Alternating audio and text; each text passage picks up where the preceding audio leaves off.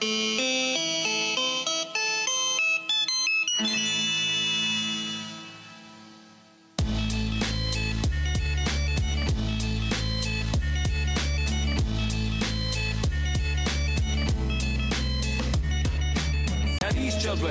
Can learn from us. But if we don't speak correct, they turn from us. Word I must let loose on this urge to bust. It's been about a year or so that you ain't heard from us. This is it, you know the fucking concept. Offline science, let MCs penetrate. You, you, you, you know the fucking concept. Offline science, science, check it out. This is it, you know the fucking concept. Offline science, let MCs penetrate.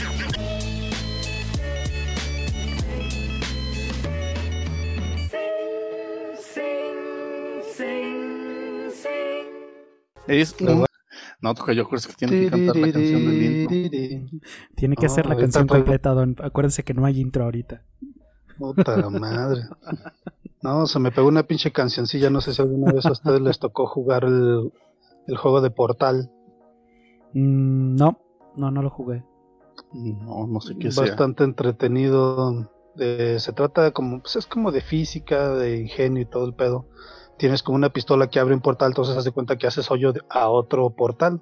Puedes poner un, portal en una pared y otro portal en otra pared y ya sales del otro lado. Y pues obviamente el juego se trata así como de escapar de hacer como pruebas para que según eso estás como en un experimento en una sociedad futurista distópica y está bastante entretenido y algunas para salir pues sí te las tienes que ingeniar bastante chido porque por ejemplo si el hoyo está en el suelo el mismo ímpetu con el que entras al suelo es con el que sales del otro lado. Entonces hay veces que eso te ayudas de esas como artilugios físicos para poder saltar alguna valla o algo por el estilo.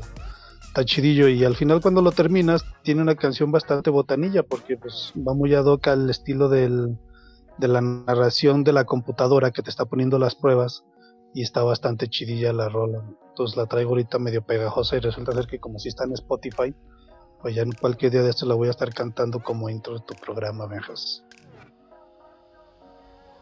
Bueno, pues como se podrán dar cuenta, ya comenzamos a transmitir. A transmitir. Bienvenidos, esto es Sin Lubricante, nuestra know edición de wanna. Viernes Santo. Típicamente lo hacíamos después de una comida con ceviche, mariscos o cosas así, pero pues ya esa tradición se perdió y más ahora con estos tiempos. Ouch. Está. ¿Quién está? Nap. y ¿Qué el onda? señor Darth Vaino. Pues- El cerdo, al parecer, no sé si llegue. ¿Quién sabe? Pero vamos a ver. Señores, ¿qué hay de nuevo? ¿Cómo siguen? ¿Cómo van? Pues ahora sí que cada quien va a aventarse su día tanto de la cuarentena y tu meme va básico porque a bárbaros. Ya pareciera que me estoy empezando como medio aclimatar a todo esto del no tener mucho que hacer, pero de todas formas sí hay ratos en los que no maca y quieres correr a la calle, no sé, aunque sea correr literalmente nomás. Está medio ansioso, pero lo que le decía al tocayo de que todavía se ve mucho en las calles, gente, yo salí el otro día a buscar una medicina para mi madre y también a ver si podía hacer un depósito en el banco. Y no Macayu, las, las calles, yo no sé qué tanto se vean en situaciones normales, pero yo vi bastante flujo de tráfico, de personas. El banco estaba hasta el queque, porque pues resulta ser que como cerraron algunos bancos de las, de las sucursales de Bancomer, pues los que estaban abiertos empezaron a saturar, entonces estuvo de, de la chingada. Ya decidí mejor ni siquiera formarme, porque si eran como no sé, tal vez unas 70, 80 personas esperando. De ahí en más, pues es medio triste que la gente como que todavía no le cae el 20 del, del potencial riesgo de, de la o la potencial calamidad que nos puede caer. Que incluso digo, vamos, hemos tenido así como que el, el privilegio de poder ver cometer los errores a otros países como para no cometerlos nosotros y sin embargo, pues no, seguimos haciendo las mismas tonterías. Vamos a ver cómo nos va. ¿Y ustedes qué tal? ¿Cómo la llevan?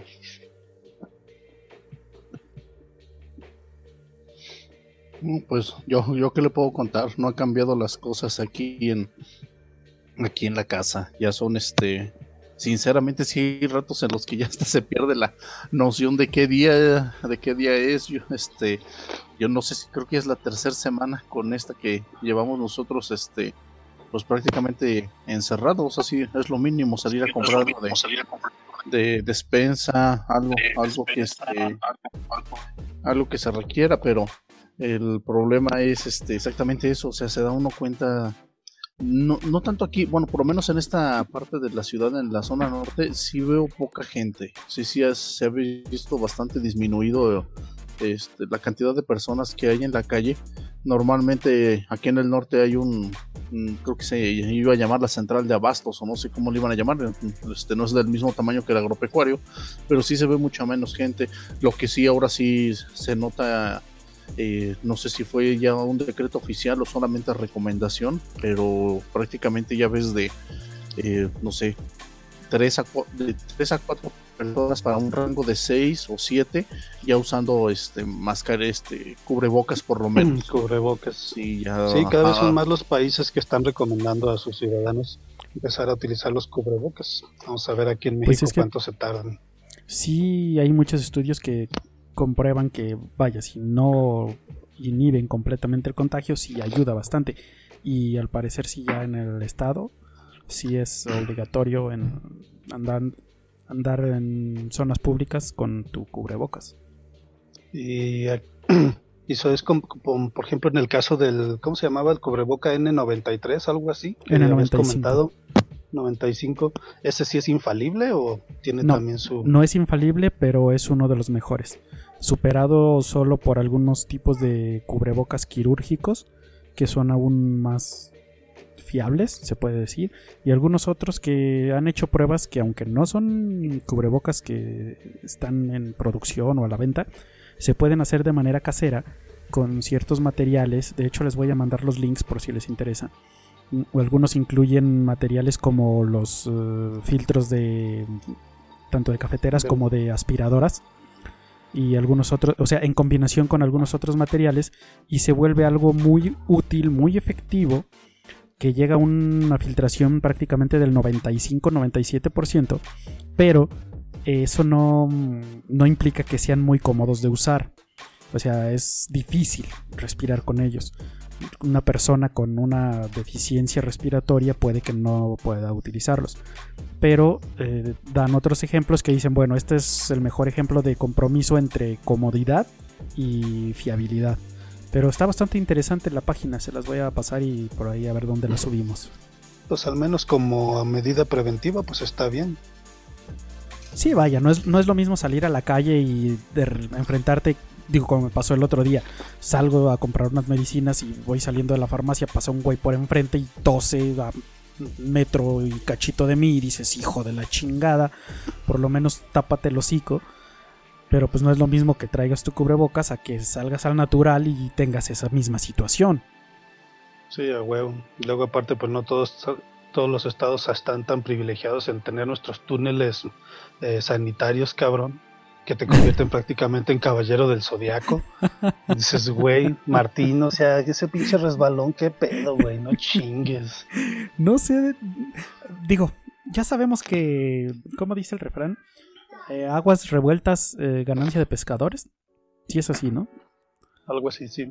Eh, pero está saliendo cada pinche estafa y cada manera de hacer dinero para las personas que se la viven en eso que dices, güey, digo, no, no critico la creatividad de esas personas, critico los pendejos que les compran esos productos o esas cosas, incluidos esos túneles, incluidos, eh, hay una compra que hizo el gobierno federal de respiradores a no sé qué país y no sé qué, a un tipo que resulta que es más fraudulento que la chingada y total que no saben cuándo se los van a entregar, no saben si son los respiradores adecuados y son carísimos. Digo, los han ¿Es la noticia que había compartido el tocayo? Ajá, ah, creo que sí. O está relacionada. Pero lo están pagando un sobreprecio muy, muy cabrón. Y ni siquiera saben para cuándo ni qué tipo de, de respiradores les van a enviar. O sea, a esos niveles. Sí, bueno, pues Eh, a lo mejor se les perdona poquito más a el pinche cómo era el detector de drogas inalámbrico. Ese sí es así como que una patada en las creadillas y en el cerebro, güey, que dices, Los "No, no detectores mames". moleculares, Don. Sí, no chingues, cabrón. Eso ¿Esos sí era así como para. ¿Dónde hablamos de eso? un ¿Fue solo en privado asesor? o en corridas mentales? No, creo que era cuando nos juntábamos en, en el Carnes. Sí, ah, sí es cierto, sí. Sí, Sí, fue porque ya ese tema es relativamente nuevo y pues, quieras que no, pues ya teníamos un buen rato sin grabar. Sí, muy cierto. Pero sí, esos, me- esos detectores de drogas era, güey, cualquier persona con una pinche noción milimétrica de, de tecnología te puede decir, güey, es que eso no, por Dios no. Y luego todavía los abren y ven que están huecos las chingaderas. Dices, ay, güey, no mames. Pero bueno, y todavía hay otro quien dinero- sigue defendiendo. no lo dudo. Fíjate que por ejemplo de lo que me habían comentado de que López Obrador ya al parecer sí se le estaba volteando gente, resulta ser que en el último, los últimos dos meses ha bajado ya pues 20 puntos en el nivel de aprobación, ¿eh? ahorita está como en el 49, 50%. Sí, de hecho, sí. Ya, ya bajó en algún momento del 50. Órale, no, pues a ver si sigue la gente abriendo los ojos, digo, ¿por qué esta pinche crisis es la que lo va a poner? No, no te creas, es que lo que viene también económicamente hablando va a ser durísimo, entonces, con su pinche plan de recuperación económica pendejo de que el güey otra vez va a sacar dinero de la pinche manga o de por arte de magia, pero bueno, otra vez el pinche discurso de primero los pobres, primero los viejitos y ya después todos los demás que son los que aportan el dinero para que le dé a los pobres o los viejitos. Don, En él, fin, él sigue teniendo estrategias para, vaya, para seguir engatusando a sus votantes. Ya todo el mundo, eh, y literalmente hablo de todo el mundo, eh, ha matado este sexenio. O sea, ya, ya lo dicen. eh, López Obrador ya mató su sexenio. Ya. A partir de aquí esto va a ir hacia abajo y no hay manera de que lo pueda recuperar. Incluso algunos de sus defensores también ya lo dan por muerto. Pero él sigue con sus estrategias y tiene que hacerlo para conseguir, a lo mejor no quedar, no que quede su partido otro periodo, pero sí que por lo menos siga siendo una fuerza política. Eh, me estaba, estaba leyendo que en estos días fue muy criticado que no había él sacado realmente un plan de apoyos para las pequeñas y medianas empresas o para los sectores empresariales, sino que habían sido realmente los gobiernos de los estados o algunas otras entidades las que habían sacado planes. Ah, bueno, pues ahora ya él salió con sus uh, apoyos, sus proyectos y va a dar, creo, un millón de créditos de 25 mil pesos para pequeñas y medianas empresas. Pero, ojo, don, no sé si se acuerdan que cuando comenzó su reinado hicieron una especie de encuesta entre todos sus seguidores, sus entre toda la gente que apoyó, vaya, no sé si realmente inscritos en su partido o solo que anduvieron apoyando. Y fueron a las casas de estas personas a preguntarles, ¿qué te gustaría obtener de este gobierno? Ahora que ya estamos aquí, vamos a cumplirte. Hicieron una encuesta y todo el mundo dijimos, pues esa pinche encuesta va a quedar en ceros y en nada. Pues Don, esos, ese millón de, créditos o de apoyos van a ir para las personas que estuvieron en esa encuesta y que pidieron apoyos para algún negocio o pequeña y mediana empresa. güey, no mames, pero no sé qué tanto contacto tengan ellos con los pequeños empresarios, pero güey, 25 mil pesos no es nada. Si estamos hablando de que vamos a tener, no sé, a lo mejor uno, dos, tres meses de pérdida, de no poder trabajar, de donde las ventas no se van a recuperar de al, al 100, vamos. 25 mil pesos no es nada. pues. Luego, si, No. lo, si lo que me está diciendo es cierto de que realmente nomás se van a repartir entre la gente que, que se involucró en eso, pues es una tontería. Imagínate Es que ese cuántos. es- Ese es su movida. ahorita las, o sea, él- ahorita él- las cifras, bueno, déjame nomás te, te aviento este pinche dato. Ahorita en las cifras están entre 340 mil a 400 mil desempleados, o sea, más bien empleos perdidos a causa del coronavirus. Obviamente hay un chingo de empresas pequeñitas que van a tronar. Obviamente eso significa un chingo de recaudación menos. ¿Por qué no apoyar a esas empresas para que puedan seguir trabajando y entonces ahora sí van a seguir y va a crecer de nuevo la economía, al menos de forma más rápida de lo que se tenía planeado o, pre- o esperado? Pero Don, no. porque está aplicando la estrategia de no le metas dinero bueno al malo. No sabe si esas pequeñas y medianas empresas que están tronando y que debería de apoyar realmente son votantes para él. Puede que ya sean personas perdidas, que ya se dieron cuenta o que, o que siempre han estado en contra de él. ¿A quién vamos a apoyar? A las personas ilusas, a las que siguen creyendo en mí, a las que estuvieron más pegadas a mi lucha, que son las que van a seguir creyendo, don. Y si es un millón de apoyos, es un millón de votos que ya tiene, que va a guardar. Porque esas personas por esos 25 mil pesos, mire, tenga por seguro que van a ser de los encuestados, van a ser de los más humildes, de los que sabe que con ese, con ese pinche hueso van a ser fieles. Y ese ya es un millón. Y entonces vamos a ver cómo sacamos otros tantos millones de votos. O sea, es abrir esos frentes, es como es campaña política, don. En las campañas políticas se consigue un millón de votos dando unas despensas, se consigue otro millón de votos poniéndoles agua en una comunidad y diciéndoles que les va a hacer otras obras más grandes, se consigue otros cuantos millones de votos repartiendo dinero o como lo sabe hacer, no sé, pero es estrategia política de campaña, don. Pues ya te abandonó el don.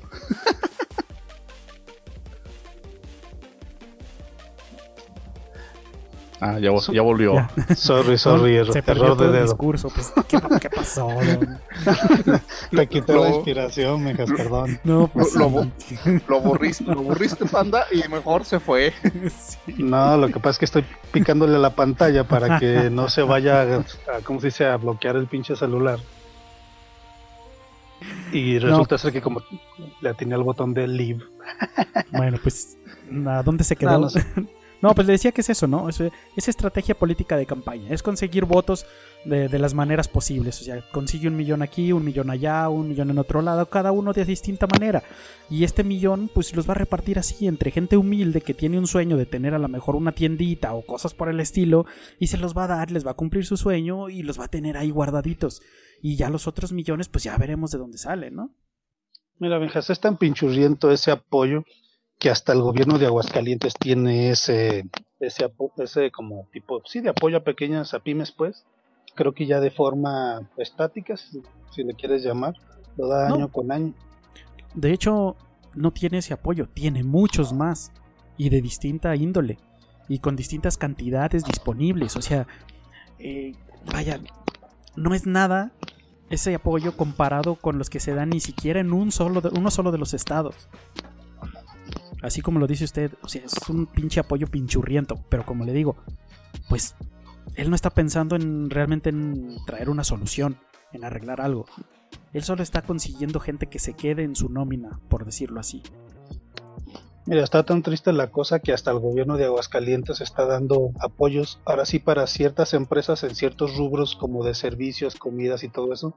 A ellos les está dando un apoyo extra para que, así como un tipo, no crédito, porque eso también sería como, bueno, pues ese tipo de dinero que te dan ya para que te lo quedes tú. Y lo están dando para las empresas que fueron afectadas por el COVID, incluidas, te digo, como restaurantes, de servicios y demás, que tengan algo que ver, sobre todo las primeras que se cerraron cuando se vino lo de pues, la clausura, pues la orden de, la, de clausura de varios comercios. Aguas calientes, güey. Aguas calientes. Sí, así es. De hecho, a mí, me tocó, a mí me tocó precisamente ya hacer una solicitud en ese tipo de este de apoyos y se ve sinceramente bien organizados hasta ahorita lo que yo veo a diferentes rubros.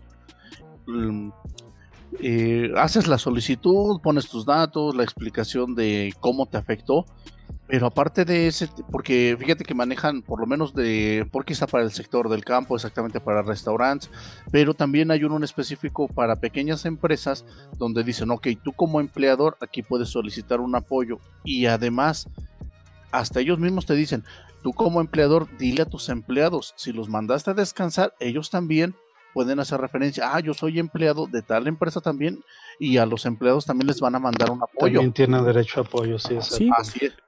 A lo mejor no. A lo mejor no es de los mejores planes del país, pero sí, digo, a lo mejor no es el plan, el mejor plan del país, pero sí es de los top 10, yo creo, porque sí está muy bien organizado, tiene muchas variantes, tiene muchas opciones Y de hecho anda por ahí una encuesta de quién de los gobernadores ha sido el que mejor ha manejado todo esto del coronavirus. Y el de aquí de Aguascalientes está, creo, en segundo lugar. O sea, sí, sí se han movido, vaya. Pero fíjate Al menos se vio algo de iniciativa. Pues sí, nada más que sabes que tristemente eh, resalta también en Aguascalientes su pleito que tienen y que tendrán yo creo que todo el tiempo que se pueda la, el ayuntamiento con, con, el gobernador, porque a la par está bien, también la, la alcaldesa este pues este hizo, está, está promoviendo también apoyos y estas, esta, hace ocho días que hablábamos de, de cursos en su plataforma de ella por Facebook y está vinculando también varios este, cursos para que las empresas, tiendas o lo que sea necesario hagan como una página de Facebook, que se den a conocer, que ofrezcan servicios, lo cual se me hace muy bien. Pero sin embargo, creo que ustedes no me dejarán mentir y habrán escuchado toda la bola de quejas de los botes de comida que anda dando esta Tere Jiménez y también eso es una mentada de madre, la verdad.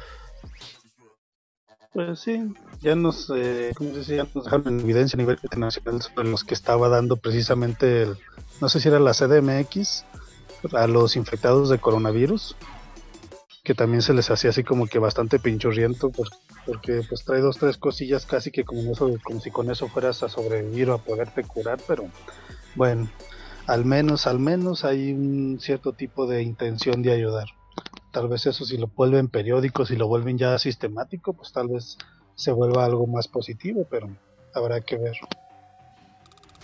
Pues sí.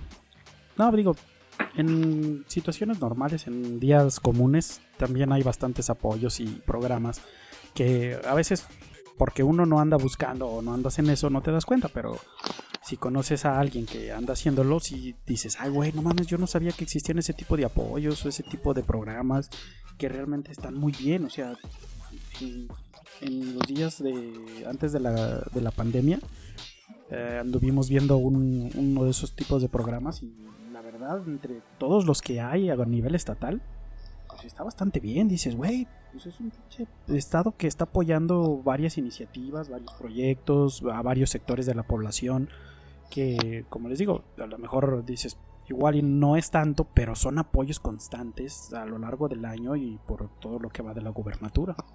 Y a mí lo que me gusta es que, por ejemplo, el apoyo no nomás es al empresario, es también para que los empleados se sostengan un poquito, porque pues quieras que no, si hay muchos que, que viven al día y pues el poquito o mucho que le puedas dar para el, para el chivo, pues está bastante bien. Sí, exactamente. Sí, eso es lo importante, ¿no? Que los recursos lleguen precisamente a todos los niveles. Así es. Sí, recuerdo que también parte de uno de estos apoyos, lo que escuché creo que fue de las primeras este, conferencias antes de que saliera eh, la plataforma para las solicitudes de, estos programas, algo que comentaba este Tere Jiménez era que no, no, recuerdo el nombre ahorita de la, de la empresa que tiene en Aguascalientes estas bicicletas en renta para movilidad, que iban a hacer una especie de convenio con los restaurantes o negocios de comida para facilitarles estas bicicletas y que si antes no tenían entrega a domicilio pudieran apoyarse con esta, con esta empresa. Entonces dices, oye, también, si, si sabes que ellos están, siguen trabajando, está bien que si antes no podían tener entrega a domicilio, pues ahora que les facilitas los medios, porque están, dicen, a lo mejor ya bajaron mis ventas al grado que no puedo ni comprar una bicicleta o una motocicleta, y si me ofrecen este apoyo, pues venga, o sea, claro que les va a servir bastante. y sobre todo restaurantes que no tenían el servicio, ¿no? Así en Vez de, en vez de cerrar, seguir trabajando y sabes qué, pues medio moverte a ver que la gente se entere y pues a repartir a domicilio, aunque sea poquito, pero que salga algo. Sí, exactamente. Pues fíjate que de esas de las noticias mm, como ridículas, estúpidas que de las que te enteras relacionado con lo del coronavirus, resulta ser que hay un güey que se llama Daniel López en Oaxaca, es el jefe de jurisdicción sanitaria, pues resulta ser que tenía, resultó contagiado. Y como no ah, recibió el, el pinche servicio, el trato que él esperaba, así como de pinche hotel de primer mundo, qué sé yo, pues de que se puso a escupir en, dentro del hospital a enfermeros y a gente y a no sé cuánto, dices, güey, neta tan pinche estúpido y enfermo estás. Sí, siempre hay gente pendeja. ¿Cómo es posible eso? resulta ser que ya lo destituyeron, pero pues no entiendo por qué la gente que, que pertenece a la burocracia, por qué se sienten pinches reyes, por qué se sienten como parte de la realeza. No lo Porque desgraciadamente en nuestro sistema político no se llega por méritos, don. Se llega por apoyo, se llega por compadrazgo, por mil situaciones, menos por capacidades. Pero sí, no, Maca, yo, yo escuché y dije, güey, o sea, eso ya es hasta de cárcel porque estás poniendo en peligro la vida de otras personas, pero pues obviamente no va a pasar. Hay países donde sí hay incluso penas bastante pesadas, precisamente por, por andar contagiando a propósito. De hecho, no recuerdo cuál era el país que estaba analizando considerarlo como terrorismo. Mándale, órale. Pues a ver si así les llega un poquito de miedo. En otro de esos, en otra de esas notas, no sé si vieron de que, en- por ejemplo, en Acapulco y en algunas otras playas, ah, la marina y algunos otros personales de seguridad están desalojando las playas, corriendo a la gente estúpida que se lanza a las playas. Pero en una de esas, una doña de esas que se creen dueñas y conocedoras y de todo en el mundo, agarra y se les pone enfrente a la policía y le dice, ¿y tú por qué chingados me vas a correr de aquí, pendejo? Por si tú no sabes, te voy a explicar que esto es falso, esto de ese pinche virus es falso. Es una Ay, guerra Dios comercial mío, no. entre China y Estados Unidos y así, bla, bla, bla, bla, dando su pinche cátedra de por qué ella tenía la razón y no tenían por derecho de sacarla de la playa. Ay, Dios mío, no. Pues así, ¿no? ¿Esa, Bendito es- México. esa en dónde fue? ¿En una playa? Sí, así es. Ah, porque, porque era lo que le platicaba, no me acuerdo si eso se lo alcancé a platicar al tocayo ahorita, antes de que se empezara esto. Eh, no recuerdo ahorita si fue en, Mo- en Morelos o en Morelia. Eh, están, están en una plaza, igual llega la policía y les empieza a recomendar que se vayan. Lo increíble es que este, estaba buscando ahorita el video, pero no lo encontré. Este, se, se- igual sale una señora y se les pone enfrente y le dice, ¿sabes qué? Todo eso es una mentira. Dice, y te lo digo yo, que soy la maestra de este pueblo y soy la que más sabe, todavía así con ese orgullo lo dice, y te voy a explicar que todo empezó porque Estados Unidos le puso aranceles a China y ellos ya ganaron la guerra. No, o sea, un discurso político y paranoico, y la gente todo alrededor oyendo, y hasta el otro policía le dice, compañero, no recuerdo el código, que le dice, ya véngase, ya déjela. Pero lo que me hace increíble es esa seguridad con la que se para y dice, yo soy la maestra de este pueblo, por lo tanto sé, soy la que más se- sabe de aquí y así te lo pongo. Y si no sabes, te voy a educar. Quemándose, de- quemándose a nivel nacional, demostrando el Así pinche es. nivel educativo del personal docente de este país. Digo, como si no fuera suficiente con todos sus pleitos, batallas, broncas, que si me pueden o no me pueden examinar mis capacidades. O sea, digo, como si fueran el ramo o la profesión más querida en el país. Digo, está mal que lo diga porque los maestros deberían de ser considerados como en otros países, como en Japón, las personas con más a las que más respeto deberías de tenerles. Pero puta, de eso a que realmente lo sean aquí en México o por lo menos una gran parte de sus miembros, no está bien, cabrón. No, estamos yo creo que hasta lejos, porque incluso hasta en pruebas internacionales México estamos en niveles bastante bajos. No me voy a poner a decir que en los últimos lugares, porque evidentemente hay países bastante, bastante jodidos en cuestión educativa, pero para el acceso que tenemos, la cantidad de escuelas, cantidad de maestros, bueno, cuando trabajan los culeros, sobre todo los del CENTE y, y todos los entes y las pinches mafias que existen sobre ese pinche rubro, pero debería de haber cierta calidad, debería de, de darse el estereotipo del maestro inspirador, el que le preocupa el pinche futuro de México y que sabe que los pinches escuincles si salen ignorantes, el país va a estar jodido y sin embargo, pues no. Entre las trabas que pone el mismo sistema educativo de no permitirles reprobar a tantos niños, de los padres haciendo presión para que no les pongan malas notas a los niños, o sea, todas esas cosas que se han conjuntado para que el pinche sistema educativo sea un pinche sistema mediocre, pues ¿qué le puedes hacer? No es todo culpa de los maestros, pero gran parte sí, cabrón. Sí, exacto. O sea, en la docencia hay los buenos maestros y hay los malos y los mediocres, ¿no? Desgraciadamente los buenos maestros yo creo que son un porcentaje muy reducido. Y si aparte, como dices, le agregamos las mafias, las trabas y todas las estupideces que giran alrededor de eso, los, los sindicatos, que son peores que mafias, chinga, pues tenemos el sistema docente que tenemos y realmente digo, no es que me queje de todos los maestros. Yo sé que hay buenos maestros. eh, yo lo veo. Veo que hay buenos maestros. Pero puta, es la minoría y todos los demás están de la chingada. O sea, no es ni siquiera que digas, este es bueno y este es regular, no. O sea, estos son buenos y estos están de la chingada, güey. Y, y ni siquiera puedes decir, ojalá que los que vengan sean mejores. Porque, puta, las escuelas estas, las...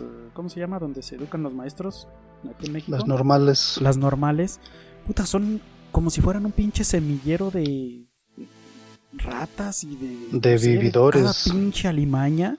Que dices, güey, si eso es donde los hacen, ¿qué chingados puedo esperar para el futuro, cabrón? No, y por ejemplo, gran parte del problema es de que con esto de las plazas heredadas, estás agarrando a personas que ya ni siquiera necesitan probarse. Simplemente con el hecho de haber sido hijo, familiar o lo que sea de alguien que estuvo ahí, ma, ya, ya tienes tu derecho, ya eres maestro pinche casi que con todo y retiro y la chingada, y todavía Sí. no has trabajado un pinche día.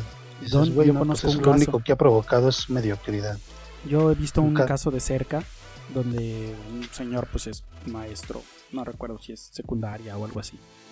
Pero a su hijo lo llevó a estudiar precisamente para que pues, siguiera su plaza. O sea, el papá y la mamá son maestros. Y entonces el hijo, pues a huevo tenía que ser maestro para que tuviera una de las plazas, ¿no? De ellos. Y el hijo, Don, pues, puta, de jueves a domingo pedo. Eh, una persona que batalla mucho más que yo para hablar. Imagínense. No, y tú eres el elocuente dices, del grupo, pinche Benjas. ¿Qué, qué, qué pinche. ¿Qué maestro puede ser ese cabrón?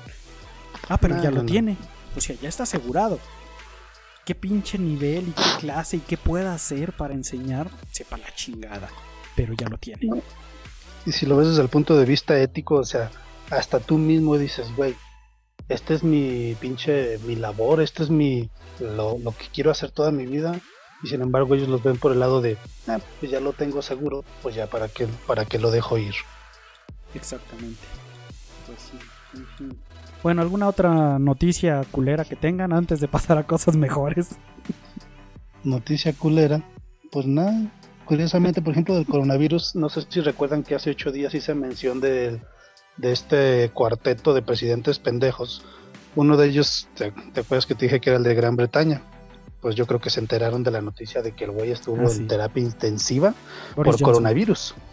Boris Johnson, exacto. Ajá. Y es el y es el tipo de güeyes que estaban de no pasa nada, esto a nosotros lo, no la viene flores, de este la Sí. chingada. Y pues estuvo bastante, bastante grave el güey. Sí, Porque, de pues, hecho lo joven- pasaron a terapia joven no es. intensiva. Ujú. Pues ahí está, un hocicón más, pero bueno. Pues sí. Digo, no sé si le vaya a suceder al de nosotros, pero también anduvo en los mismos planes. ah, sí. Sí, él pues, Sí. también, o sea. Eh, ah, ah, te refieres a que no, no se cuidaba y todo Sí, eso. o sea, ok. no se ha cuidado, ha andado poniéndose en riesgo voluntariamente. Digo, hasta últimamente le bajó. Yo creo que alguien sí llegó y le dijo, a ver, pendejito, la neta te puedes enfermar y no eres un pinche jovenzuelo, cabrón. Entonces, retírate. Y pues creo que le ha cambiado un poco, pero pues también ha andado en las mismas. Entonces, no sé. Sí, de hecho, Ay, pues, ¿qué te puedo decir, Benjas? Hay veces que no sabemos si, ¿cómo se dice?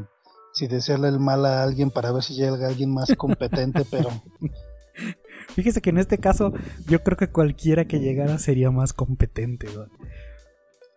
es que incluso hasta el ese López Gatel de repente lo escucho hablar y digo, pareciera sensato el cabrón.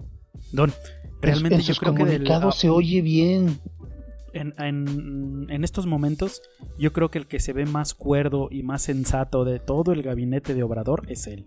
Y realmente, si esto fuera un gobierno donde pudieran agarrar y decir, a ver, güey, agarra el pinche relevo ahorita del presidente, tienes todo el pinche poder, puedes acceder a los recursos militares, médicos, eh, económicos y haz lo que tengas que hacer, yo creo que saldríamos bien chingón de todo este pedo. Pero pues desgraciadamente no es así. Sí, pues lo tienen amordazado casi al Sí, cabrón. literal. O sea, literal el güey no se anima a decir las cosas como son para que el jefe no le diga algo. Pues sí, pero bueno, Tocayo, disculpe, lo interrumpí. ¿Qué, qué iba a decir? No, no se preocupe, Tocayo. No, fíjate que ahorita así como lo explicó el panda, de que pudiera tomar la prácticamente, ah, bueno, literalmente las riendas del país, este Gatel, suena así como como película gringa, ¿no? De que algo le pasó al este al presidente y entra al, al, al el, vicepresidente. Pero sí es increíble. No sé hasta qué grado pueda ser cierto. Me tocó pues de esas entre cadenas, información que mandan. Parte que decían, eh, tengan cuidado porque la siguiente estrategia del gobierno de México, como precisamente las encuestas y el nivel de aceptación de López Obrador cayó bastante, no duden que de repente en algún momento digan, ¿sabes qué? Nuestro presidente sí ya se contagió, está grave, está en el hospital militar, no sé qué, y como obviamente está aislado, a lo mejor no puede dar este, la información, pero pues está mandando informes diciendo o lo que tú quieras, y pues de ahí para arriba, este, la poca este, credibilidad o mediana que le queda, pues lo vuelven un mártir y, va a recobrar muchos votos que, que ha perdido o seguidores, por así decirlo suena muy paranoico, pero ya con este gobierno la verdad es que ya cualquier cosa dicen piensa mal, ya no dudo que pueda existir esa posibilidad. Pues sí, de hecho.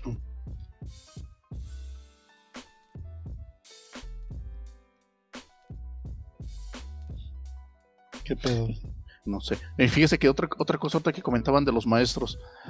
En algún momento no creo ser el único que llegó a pensar que cuando se puso más fuerte lo de la evaluación de los maestros, lo de el supuesto encierro de el Baester Gordillo, creo que más de uno creímos que podría cambiar este la, la educación y la forma en la que se iban a controlar las plazas en nuestro país, pero de verdad parece que nada más fue por un rato, eh, se hizo un alboroto, se hicieron marchas, se hicieron quejas, se está recuperando lo de heredar las plazas de una forma más descarada porque creo que nunca se eliminó y pues luego para cereza del pastel liberan a, a la supuesta maestra, pues entonces no hace más que, como lo dijo el panda, demostrar el nivel educativo que tenemos y la corrupción que hay en todos, en todo este tipo de situación, de, de controles y más pensando que es el, las personas que van a educar a la, a las futuras generaciones. Pues es que eso es fruto de todos los pinches berrinches políticos. O sea, eh, llega Peña Nieto y empieza a hacer todos sus desmadres, movimientos, con tal de mostrar que también él quiere cambiar las cosas, que su partido sí puede generar cambios y la chingada. Y luego ataca, pues obviamente, a personas que están con, con Obrador, ¿no? Como el caso de la maestra regresa, el, digo, llega Obrador al poder y obviamente pues va a regresar la maestra, regresa con todo el poder y se empiezan a deshacer todos los cambios que se habían encaminado, que realmente algunos eran buenos, por no decir muchos, pero pues vaya, pues es guerra política, güey y no vas a dejar o no vas a darle seguimiento a un programa que hizo tu peor enemigo, ¿no? Y que sobre todo atacó a tu gente, a la gente que te ha apoyado, a la gente sobre todo que te consigue millones de votos obligados, como es el, sector educativo, ¿no? Así es. Así es, y sobre todo porque ya ese pinche sindicato pareciera que se maneja como una empresa, desde los pinches porcentajes que de ahí se rumorea que van directamente hacia los funcionarios de a los líderes incluidos la maestra y Baster desde ahí dices güey pues cuándo les van a quitar el poder como dice Benjas acarrean demasiados pero demasiados votos esos canijos. Por eso López Obrador le urgía hacerse de esos votos y por eso tuvo que haber salido la maestra. Incluso la maestra Benjas no era tanto de que es eh, de que fuera tan amiga de López Obrador. Sí lo fue en su momento, pero fíjate que ella estuvo bastante relacionada también con Calderón. Por eso también Peña la atacó de, porque no se le quiso hacer así como que de su de su lado la atacó y fue como que el pinche chivo expiatorio para que dijeran, ay, miren cómo estoy haciendo cosas ahorita. Así como ahorita, por ejemplo, Rosario Robles, que ya también fue el estandarte de, López hacia contra el PRI, que es prácticamente la única persona del PRI que está siendo procesada. Pues sí, es que en esos puestos, personas que llegan a esos puestos y que duran tantos años ahí, como el caso de El Baester, como el caso del güey este que, de Pemex, o sea, de, todo ese tipo de sindicatos, no, no llegas a estar tantos años en esos lugares si no sabes navegar las aguas, sea quien sea el que esté a cargo. Entonces obviamente pues son personas que han estado durante muchos sexenios eh, con diferentes partidos políticos, pero pues que saben manejarse y saben darle a cada al partido en turno lo que necesita. Sí, pues incluso hasta toda esta onda de. Se me olvida cómo se llama esta secta, la de. La del pinche pederasta que está ahorita siendo procesado en Los Ángeles. Por eso incluso hasta esos güeyes tienen su pinche hueso en el gobierno, o sea, tienen sus contactos con los gobernantes porque quieras que no como que los fieles son bastante como moldeables su opinión y esos güeyes acarrean también una buena cantidad de, de votos para estos cabrones. Incluso dicen que los de Morena también se amistaron bastante chido con esos güeyes y resulta ser que le hicieron al que ahorita es como el mega dirigente, que es el que te digo que tienen acusado de pederastía, este tráfico de personas y no sé cuánto en, Estados Unidos, que le hicieron como un tipo como una fiesta o algo por el estilo en el Palacio de Bellas Artes, lo cual es completamente prohibido porque ahí nada más deberían de realizarse eventos públicos, pero bueno, mientras conozcas a la gente que está ahí en el poder, pues no pasa nada. Pues sí, así es. Sí, de hecho de esta persona es este la Iglesia de la Luz del Mundo, si no me equivoco. Ah, sí, sí, sí, cierto. Y, pues, si no he escuchado Tocayo para que ay, este no vaya a ser tanto coraje, parece que ya están desestimando las acusaciones y ya falta poco para que logren dejarlo libre. No, chinga tu madre. Yo había escuchado de que querían, ¿cómo se dice? No exiliarlo, ¿cómo se llama cuando lo quieren procesar aquí en México? Así lo extraditarlo. Lo, extraditarlo, exacto. Pues querían extraditarlo a México, pero güey, los cargos son, o sea, los delitos son cometidos en el gabacho, tienen que procesarlo en el gabacho, que no salgan con sus pendejadas, no mames.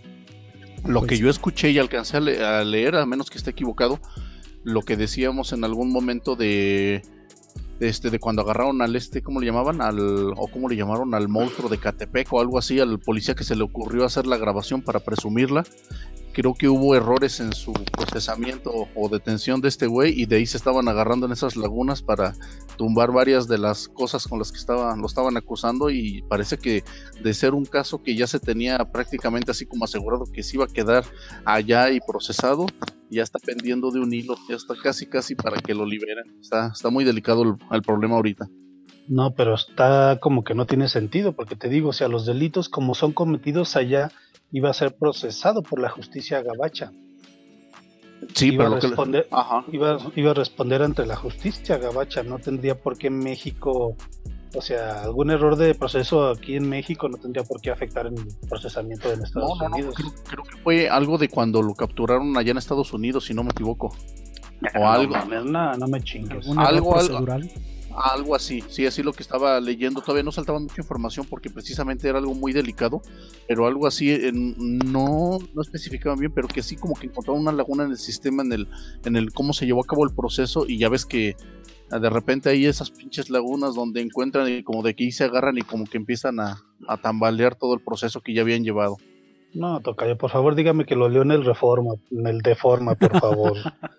no, que no salgan con esas idioteces. Ese es el tipo de güeyes que se tienen que podrir ahí en la pinche cárcel, güey. No, no mames. Pues, pues fíjese que yo soy de las personas que cuando lo leí sí esperaba que fuera así en unas, una noticia falsa porque da coraje. Creo que yo en algún momento te los platiqué de que, este, bueno, pues Octavio no nos va a dejar mentir que teníamos un amigo que, bueno, era amigo de Octavio. que sí, tenía, sí tenía así como, era como extraño, bastante raro, y se giraban bastantes rumores o historias turbias alrededor de esa, no creo que llamarle, no creo que llamarle religión, yo creo que una secta sería lo, la definición más correcta, más correcta, pero él siempre, algunas cosas sí las negaba rotundamente, otras cambiaba el tema, pero yo les comentaba que tengo una amiga que este, pues es catequista y dentro de todo, parte de como de su formación, pues de repente sí iba a otras iglesias como para ver este, pues parte como de investigar. Y dentro de eso se le ocurrió ir a una de estas iglesias y ella me platicó literalmente que pues acudió a la no le llaman ellos misa como no recuerdo cómo le llaman ellos su evento su, su reunión y que al final la persona que lo la invitó porque le invitó una persona ya la acercaron con el pastor y que platicó y ya después le dijeron que sí había ciertas cosas y ella no los dijo que sí donde te piden este a ver tráeme un recibo de tu nómina ok ya sabemos cuánto ganas este aquí hay una tarjeta y entonces a partir de este momento tanto porcentaje ya no es de que quieras darlo sino esto le pertenece aquí a la congregación y que si era cierto esos rumores donde de repente el líder si decidía que alguna persona una mujer le había gustado sí podía pedir que estuviera con él a ese grado. Pues pareciera que todos los pinches depravados a eso se dedican a hacerse sus propias sectas para poder acostarse con todos los que quieren, cabrón.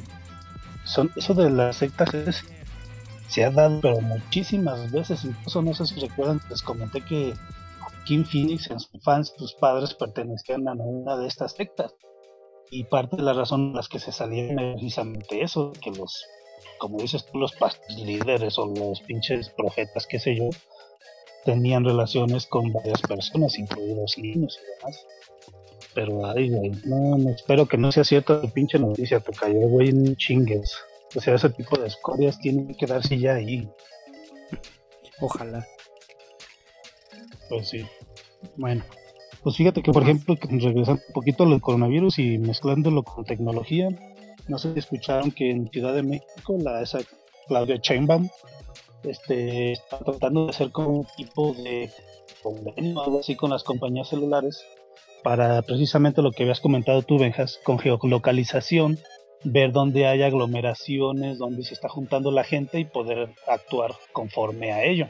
No sé si llegó al final a, vamos, si tenga los recursos, como se dice, legales para hacerlo, pero pues, no sé, yo que soy paranoico, pues a lo mejor hay una parte de mí que dice él ni madres, pero otra parte de mí dice a lo mejor realmente es útil. ¿Qué sé yo? Pues, mira, ah, este es un buen tema. Mm, ya lo comentábamos la semana pasada, que esta pandemia vino a cambiar el mundo como lo conocemos. Hay cosas que no vamos a poder volver a hacer como lo hacíamos antes. Hay cosas que van a tardar muchísimo tiempo en regresar a la normalidad.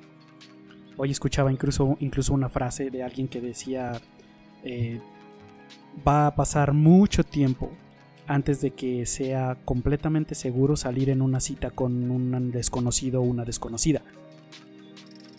Y dices, güey, neta, si no lo había considerado, cabrón. O sea, de aquí a cuándo vas a poder tú tener la confianza de que si, digo, si andas de soltero y te encuentras con alguien, te late y le pides una cita, que tengas la confianza de salir y, hacer lo que tengas que hacer, güey. Eh, con, sin miedo a contagiarte de coronavirus, ¿no? Pues sí, exacto, porque incluso pues ya lo, no sé si ya se mencionó en el programa, esto va a ser como la influencia estacional. O sea, va a haber casos de coronavirus todos los pinches años. Se espera que con las vacunas se pueda controlar y todo eso, pero no se va a ir a ningún lado esta cepa de coronavirus. No. Al contrario, probablemente vaya a mutar y no, de hecho, causar otra vez desmadre. Haciendo un paréntesis, hay cosas, hay varias cosas bastante preocupantes que están saliendo o que salieron en esta semana al respecto de este virus. Una de ellas es muchas de las personas que se curaron de coronavirus eh, les hicieron el primer examen oficial de anticuerpos y muchos tienen un nivel de anticuerpos peligrosamente bajo. Lo que quiere decir es que se pueden infectar con facilidad. Curiosamente, las personas menores de 39, 40 años son las que tienen menores niveles de anticuerpos después de superar el coronavirus. A diferencia de las personas de arriba de 40, 50 años que tienen un porcentaje bastante mayor, lo cual los hace ya pues, prácticamente inmunes al, coronavirus. Entonces, hay muchas cosas que todavía no se sabe. Hay otro estudio que está tratando de demostrar que no solo con las mentadas gotículas de la saliva se transmite el coronavirus, sino con el simple hecho de respirar. O sea que es transmitido respirar, que es transmitido ah, incluso por aire, no solo por las gotículas de saliva. O sea, hay muchas cosas que todavía no están en claro hasta dónde va a llegar esto o de qué manera vamos a sobrevivir o a tener que vivir con esto. Muchos científicos incluso dicen que esto puede convertirse en una enfermedad crónica para algunos pacientes. Entonces dices, güey, esto está muy cabrón. ¡Ta madre! Entonces, hablando de que todo esto va a cambiar el mundo y muchas de las cosas que hacemos y la manera en que manejamos las cosas, en que nos movemos, en que vivimos el día a día. Eh, una de esas cosas es esto de la geolocalización, la privacidad. China, pues ya está claro que se lo tomó como China y que va a rastrear a toda su gente y a toda su población hasta donde puedan, hasta dentro de sus casas, con tal de asegurar por ahora la, pues la salud, ¿no? Después, quién sabe para qué más lo vayan a utilizar. Y hay muchos gobiernos que ya se están quejando, bueno, perdón, hay muchos países en los que la población ya se está quejando de los gobiernos de que están tratando de implementar ese tipo de acciones, como en Estados Unidos, Inglaterra, Alemania, y que dicen, pues no queremos un gobierno como China que nos esté espiando y que sepa dónde estamos en todo momento. Pero curiosamente son los países que menos caso han hecho de guardar cuarentena, de mantenerse en sus casas, de cuidarse lo más posible. O sea, vaya, eh, si me afecta a mis intereses personales, es culero. Ah, pero si es eh, en otro país o no me afecta, pues sí que lo hagan, me vale madre. O sea, son cosas que vienen a cambiar y que incluso se están adoptando por compañías grandes y tan mainstream como Google y Apple. Hoy salió la noticia de que Google y Apple este, bueno, la dieron a conocer Sundar Pichai, el CEO de Google, y Tim Cook, el CEO de Apple, están colaborando. Ojo, algo nunca visto. Google y Apple colaborando para hacer una aplicación que funciona en ambos sistemas precisamente para rastrear los, el nivel de contagio. Con todas las eh, APIs necesarias y con todas las eh, medidas de seguridad para proteger la privacidad de sus usuarios, pero haciéndolo entre ambos, porque a ese nivel de pues de culerés de epidemia estamos. Entonces ellos están cooperando de esa manera. Y curiosamente acabo de leer otra noticia que dice que el MIT está diseñando una app que permite saber si has estado cerca de un infectado de coronavirus ellos están haciendo una app que se basa no en geolocalización, sino en lo que se llama el Bluetooth de baja energía. Se están basando en una tecnología de Apple. Apple tiene una tecnología en los últimos dispositivos que... Les voy a poner un ejemplo. Yo tengo un iPhone. A mí me roban el iPhone. Mi iPhone, eh, mientras esté encendido, no importa que no tenga red, y de hecho hay algunas maneras que aún apagado lanza distintos, bueno, ¿cómo le llaman a estos? Beacons de Bluetooth. Mm, y se comunica con otros iPhone que tengan mi mismo sistema operativo, o sea, la misma versión o por lo menos de cierta versión hacia adelante. Y les dice, aquí estoy, sin revelarles información de mi teléfono. Es un beacon anónimo, encriptado y que solo Apple puede reconocer de quién es y solo a mí me va a contactar y me va a decir eh, tu dispositivo se detectó en tal lugar, tú lo estás buscando con la aplicación de Find My iPhone y te avisa dónde fue visto aunque esté apagado, pero basándose en la localización y la conexión de datos de los otros dispositivos alrededor. Y de hecho se, se rumora que están preparando o estaban preparando para lanzar este año una serie de tags que son así como unas plaquitas que tienen una pila integrada pequeña y que son así Bluetooth para localizar tus dispositivos. Por ejemplo, le pones una de esas tags adentro de una de las bolsas de tu mochila y así tú con tu teléfono puedes localizar tu mochila donde la dejaste o en el llavero de tus llaves o lo que tú quieras, ¿no? Y puedes localizar todo eso. Pero se dice que tiene este mismo tipo de tecnología para que si dejas tu mochila, no sé, en el gimnasio, y dices, güey, ¿dónde dejé mi mochila? Aunque tu mochila no tiene una conexión de datos, basándose en esta tecnología, ese pequeño tag se comunica con los iPhones alrededor y te dice a ti, la dejaste en el gimnasio. Entonces, está chido, ¿eh? Sí, se están basando en esa tecnología de Bluetooth para crear una aplicación que les voy a leer para que quede un poquito más claro. Los smartphones, en segundo plano, emiten una señal Bluetooth de corto alcance con una cadena numérica aleatoria, Esta señal a su vez es captada por los dispositivos que se encuentran cerca, los cuales la almacenan temporalmente en su memoria. En caso de dar positivo de coronavirus, el afectado tendría que subir a una base de datos pública las cadenas numéricas emitidas por sus dispositivos durante los últimos 14 días. De esta forma, el resto de personas pueden comparar las cadenas numéricas recopiladas por sus smartphones con aquellas subidas a la base de datos, las cuales corresponden con personas que sí han dado positivo de coronavirus. En caso de encontrarse una coincidencia, el sistema emitiría una notificación a la persona que ha realizado el proceso, advirtiendo que podría haberse visto expuesta al virus. Dicha notificación, además, se vería acompañada de la información propuesta por las autoridades públicas con los siguientes pasos a tomar. Eh, para estas transmisiones se usan técnicas criptográficas que generan cadenas de números aleatorios y rotatorios. Y ah, pues ya dice que se basaron en la herramienta de Find My iPhone de Apple. Y que dice mm, mm, mm, que es un ejemplo. Si mi teléfono se pierde, este puede comenzar a transmitir una señal Bluetooth que no es más que un número aleatorio. Es como estar en mitad del océano moviendo una linterna.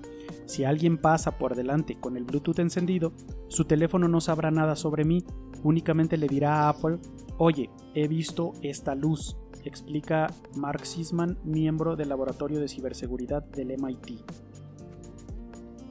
Pues suena bastante interesante y en realidad como que bastante útil no sé si realmente tanta gente vaya a tener prendido su Bluetooth o qué sé yo, pero sí hay países o, pues sí, sobre todo como en los países como Estados Unidos, que toda la gente tiene 40 mil dispositivos conectados a su teléfono, ahí pues supongo que va a ser como que bastante útil y sobre todo por la cantidad de infectados que si quisieras así como que saber si has estado en contacto pero supongo que también tiene o necesita como la ayuda del usuario, ¿no? De, vamos, tú estás contagiado, reportas en esta aplicación y ya entonces se comunica con las demás personas a las cuales haya tenido contacto, ¿verdad?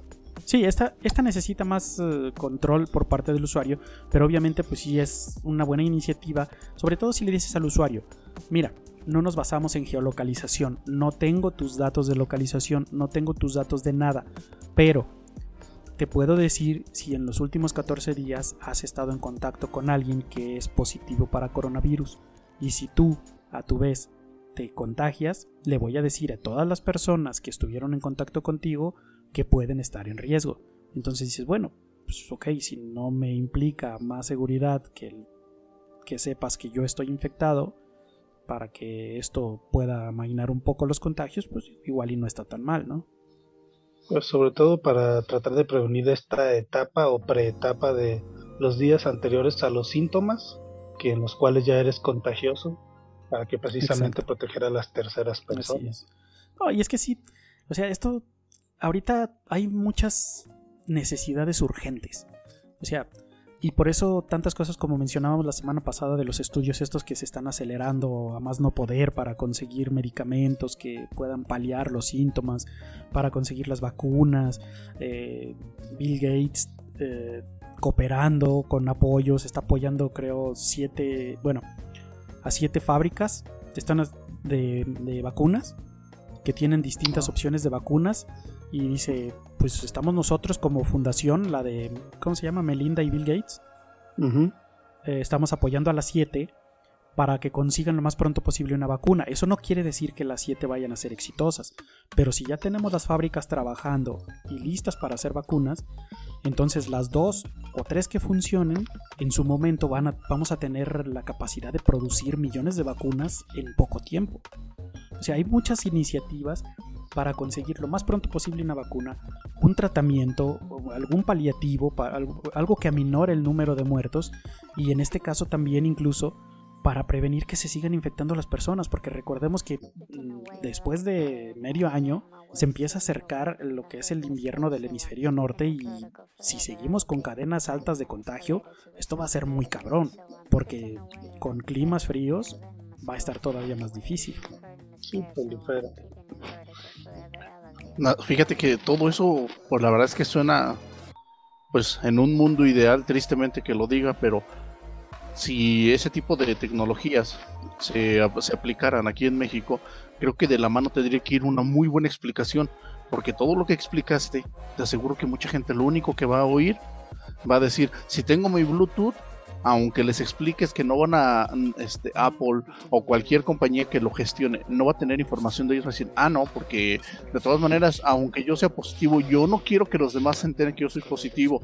O sea, no, como que se, yo creo que la gente se va a cerrar de una forma un tanto complicada y, se me una muy buena opción pero pues sí tendrían que buscar una buena manera de hacerle entender a la gente ese tipo de, de, apoyos que requerirían, porque eh, bien lo dijiste tú, depende mucho de la disposición y del entendimiento de las personas. Y ahí es donde normalmente, como lo has dicho miles de veces, a veces ese factor humano es el que le pega a todo este tipo de propuestas o tecnología que se nos está presentando.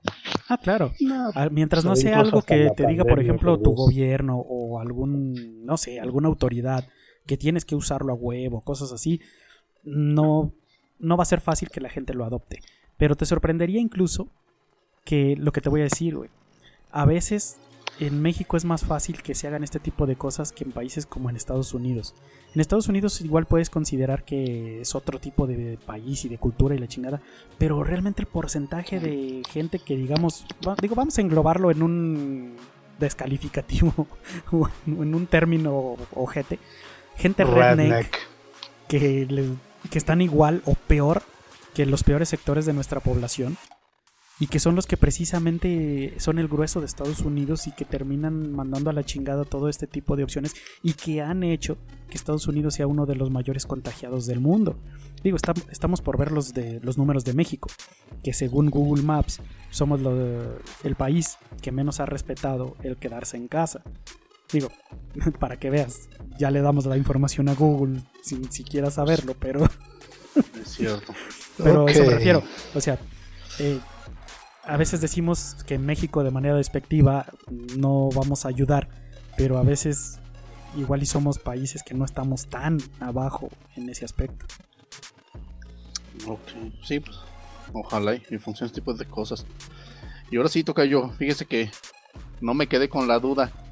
Y ahora me puse a investigar algo y a leer eh, en dos publicaciones esta información que le decía de, de este señor de la luz del mundo, este eh, Naun, que se llama, y salió por, este, por páginas de Animal Político y de Proceso, y donde dicen que efectivamente el martes 8 de abril los, los jueces de California fallaron, fallaron a favor de Naún García, argumentando que hubo errores de procedimiento como audiencias fuera de tiempo, por lo, por lo que ya le está perdón, está perdiendo por lo, bueno, por lo menos ya le están desestimando los casos de pornografía infantil y secuestro. Todavía no es un hecho que lo vayan a liberar, pero pues le, ya le desestimaron los casos más graves, o la, perdón, las acusaciones más graves que traía. Y si ya ahorita salen unos años. Chinguen a su madre todos, pinches bola de idiotas, no me chingues. Ay, Dios. O sea, ¿qué carajos vamos? Ni que fueran un pinche país así como sin recursos. Tienen una pinche super policía con un montón de sistemas chingones para que salgan con esas pendejadas. Que al final no dudo que también haya, algún tipo de corrupción, de que se haya metido todo eso como parte de, sin que realmente haya sucedido, pero no, no me chingues, no puede ser tan influenciado. La corrupción existe en todo el mundo y a todos los niveles. No, eso yo lo eh, hay sé. muchas cosas que desconocemos. no sé, no sé a usted, pero por lo menos cuando yo vi House of Cards, fue así como que quitarse una especie de venda de los ojos donde dices, güey, con que el 10% de lo que me están mostrando aquí sea cierto, no mames, yo no, no esperaba cosas así de, de gobiernos de ese tipo, de ese nivel, como podrían considerarse, ¿no? Pues sí, pero vamos, es un caso yo pienso que de bastante, ¿cómo le llaman? Mm, con mucho perfil público, lo que quieras, no habrá sido así como que algo de vamos, esta vez lo vamos a hacer bien. Pues. Porque pareciera que sí fue algún tipo de presión por parte del gobierno mexicano, los pinches, las influencias que pueda tener aquí, los conocidos de aquí que hayan metido allá. No lo entiendo, simplemente Pero es que se me hace patético. No es, no es solo aquí, don. Si considera el nivel o la extensión de esa secta, Estamos hablando de algo muy grande a nivel mundial. Así es, pues al, al grado de que les están ya simplemente con el hecho de que a lo mejor tu líder espiritual, si le quieres llamar, la persona a la que admiras, lo que tú le quieras llamar, ya le están imputando este tipo de, de, este, de, de, cargos, estas acusaciones, digo, ya por lo menos con un sentido común le piensas, dices, a lo mejor no es tan buena persona como yo lo creía. Lo increíble es, o sea, yo lo que comentaba, podría ser un caso así como de serie policíaca donde literalmente dirían, eso es un caso ya ganado. Y más porque ah, lo acabas de mencionar ahorita, tristemente menospreciando tal vez a, a México, que lo dirías hasta como fue nombrado, así como dijo el tocayo, o sea, estuvo en la, en la mira de todos, estuvo a la luz pública y para los estadounidenses decir, ok, este güey hizo estos delitos que son de los más graves, este, pornografía, trata de personas, este güey es mexicano y lo agarramos en Estados Unidos, o sea, como que era todavía así como que más odio, creo que fue de las pocas veces que dije, qué bueno que Estados Unidos odia a los mexicanos, por lo menos este cabrón que lo odie con ganas y lo refunda ya, pero ahora no entiendo este tipo de cosas y o sea, o sea estaba viendo, fue el, martes, este martes que pasó, el martes 8 de abril cuando se falló el, este, el, jurado de, California, el, sí, falló a favor de él. Entonces, no es un hecho que lo van a liberar, pero esos dos casos ya lo ya, ya no, lo están imputando con, con esos los cargos ahorita, por lo menos. ¿Sabes lo más absurdo que se me hace? De que estos errores de procedimiento realmente no significa que no haya pruebas. ¿Por qué desechan un caso completo por errores de procedimiento? Que al final de cuentas, digo, no comprueba nada, o sea, fue un error, como le dicen ellos, clérico, no sé qué chingados, que, vamos, tiene sus consecuencias al momento de presentar los, los las pruebas o lo que sea, pero debería de haber alguna forma de recompensar eso, o sea, si se cometió un error, pues vamos, este, puedes mostrar otras pruebas, porque no creo que haya habido pocas pruebas como para que una persona de ese perfil lo hayan arrestado y sin embargo por una tontería así lo vas a dejar libre, pues que, no es posible. Fíjese que esas dudas yo siempre las he tenido en el, eh, en el sentido de que creo que pues vemos series, vemos películas y llegas a ver en alguno de estos este, momentos ficticios un este en un juzgado ves un proceso penal donde de repente algún abogado dice oh este no sé eh, por esta circunstancia que a mi cliente le hicieron esto, este, la evidencia que ustedes acaban de ver, donde él tenía el cuchillo en la mano y el cadáver en sus pies, este, queda desestimada. Ignoren esto. Dices, cabrón, está bien. como jurado me dices, ignóralo. Pero si ya lo vi, está todo apuntando, él, no puedes decir así como un robot, ah, ok, déjalo borro. Porque lo que yo, lo que yo sabía de este cabrón es que aparte de que cuando lo apresaron y se pusieron a revisar, creo que su iPhone o su celular, no sé, creo que era un iPhone, y ahí es donde encontraron la evidencia, o sea, vieron los videos, vieron las fotos, o sea, no es algo que les platicaron lejos de testimonios, tenían las evidencias ahí, las vieron. ¿Cómo ahorita pueden decir, ignora eso porque eh, se presentaron este, audiencias fuera de tiempo, porque hay estos errores? O sea, no te puedes tapar los ojos a, esa situación.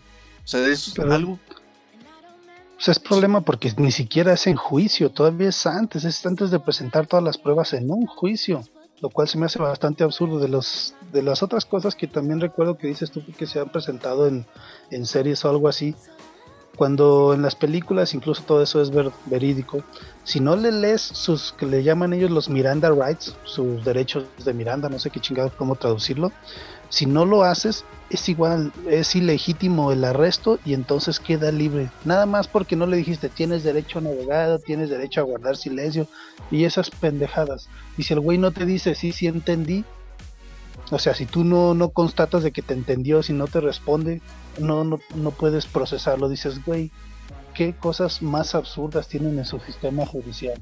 Pero bueno, eh, me acaba de amargar la pinche noche, Tocayo. Muchas gracias, culero. Con esas pinches noticias de pacotillas, ya qué carajos.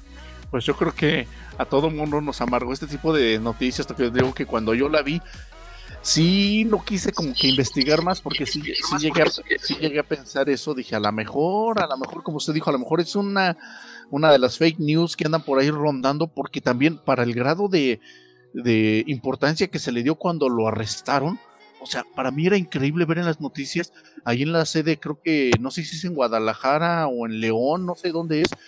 Eh, Sí, es en la- la- o sea, la gente allá afuera rezando, o sea, una congregación, o sea, te están diciendo que está acusado de, de violación, de, de, este, de trata de blancas, y vas y rezas por este cabrón, que estaban haciendo este, colectas para mandar dinero y que pagaran su fianza, o sea, de verdad, o sea, ese grado de, de fanatismo es de miedo. Entonces, ahora que salió esta noticia y está, pues todavía no. O sea, de hecho, sí, en, las dos noticias dicen que no. Que los dos espe- específicamente dicen que no es un hecho que lo vayan a dejar libre. Pero ya el hecho de que digan que algo ganó a su favor y lo cual todavía yo no logro entender por qué. Se me hace raro que no haya salido así tan a la luz público que no se haya, o será que realmente toda esta situación del, del COVID está opacando el resto de las noticias del mundo. Pero también es cierto que muchos estamos encerrados y pues de repente, pues creo que muchos, si no eran eh, afán de ver las noticias, pues te pones a verlas, ya sea por seguimiento de toda esta pandemia.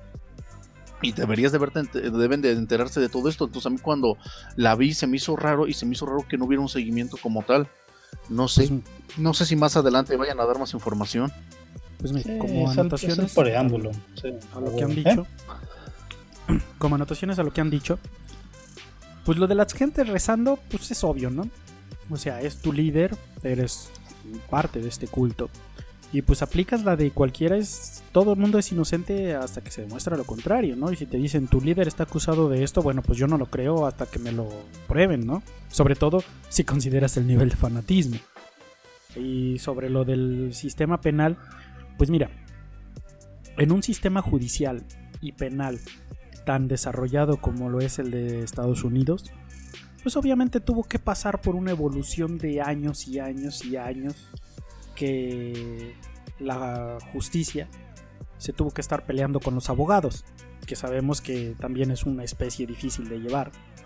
Entonces, la de cosas que los abogados se han de ver jugado durante todo este tiempo han llevado a que el sistema judicial y penal tenga también todo este tipo de trabas y limitantes y cosas que de alguna manera entorpecen el proceso, pero precisamente es para librarte de las lacras que luego podrían resultar de los tratos con los abogados. Pues sí, pero a veces, bueno, aquí como sucedió, pareciera que esas trabas fueron en favor precisamente del acusado. No entiendo hasta qué punto beneficiaría como sistema judicial a, a- a Estados Unidos. Y de lo que menciona el tocayo, pues es, es como común verlo en las religiones, en las sectas, pero si te fijas, pues con todo esto de, del amlobismo y la chingada, es eso de la ignorancia, de, del cegarse, eso de apoyar eh, sin importar lo que escuches, lo que veas, lo que sea, pues es como una condición humana. Todo esto del chairismo es como que la prueba fehaciente de que la gente quiere creer, bueno, va a creer lo que quiere creer, sin importarle nada de nada. Y desafortunadamente, pues la otra parte que pareciera que es una minoría, pues es la que está recién, mm, perdón, sal- saliendo bastante afectada por ello. En fin. Pues sí. Pues ya. Díganme qué vieron o qué hay que ver o qué. Pues que quién, em- quién empieza a tocar hielo. Sí, Nap. Sigue ahí. Típico. Se largó. No, no, no, es que empezó a fallar aquí el, el micrófono que tengo aquí conectado. Pero sí, sí lo estoy escuchando.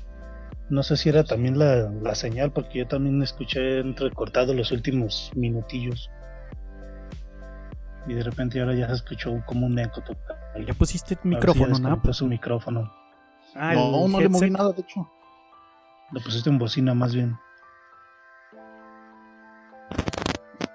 Pues eso parece porque no, ya no escucho, este, creo que sí me escuchan ustedes, pero yo ¿Eh? ¿Qué dijo? Ok. Que no, lo- que no como nos escucha, parecer ¿o qué? como que no nos escucha, pero nosotros sí lo Mm. escuchamos a él. Nap, Nap, regresa. Nap. déjame, desconecté el, este, ahorita los audífonos, porque sí, te digo, sí los escucho, pero los escucha como entrecortado. Pues es que son audífonos patito, güey. Pues es que, ¿qué quieres? No, a lo mejor es al revés, ¿no? Al, al Don le funcionaron mejor los patitos, ¿no? No, ¿qué te pasa? Son los de mi carnal, unos Sony, tan decentes. Ay, güey. No, y hice, hice changuitos a ver si me prestaba su Soundhouse para que no hubiera ningún tipo de, de excusa, pero no, me echó los Sony viejitos. Pero, pero se oyen bien de todas formas. Bueno, pues a ver, Nap, dinos qué onda. Ya no le muevas su micrófono, Tocayo, que se está escuchando mucho ruido. No, ya no lo estoy moviendo, pero creo que sí se oye todavía mucho ruido, ¿no? Es lo que necesito. ¿Qué es lo que está pasando? Válgame, Pues- puros problemas técnicos estas últimas veces. Se oye más como si alguien tuviera un falso en, en un cable o algo así. Exacto, sí, sí, sí.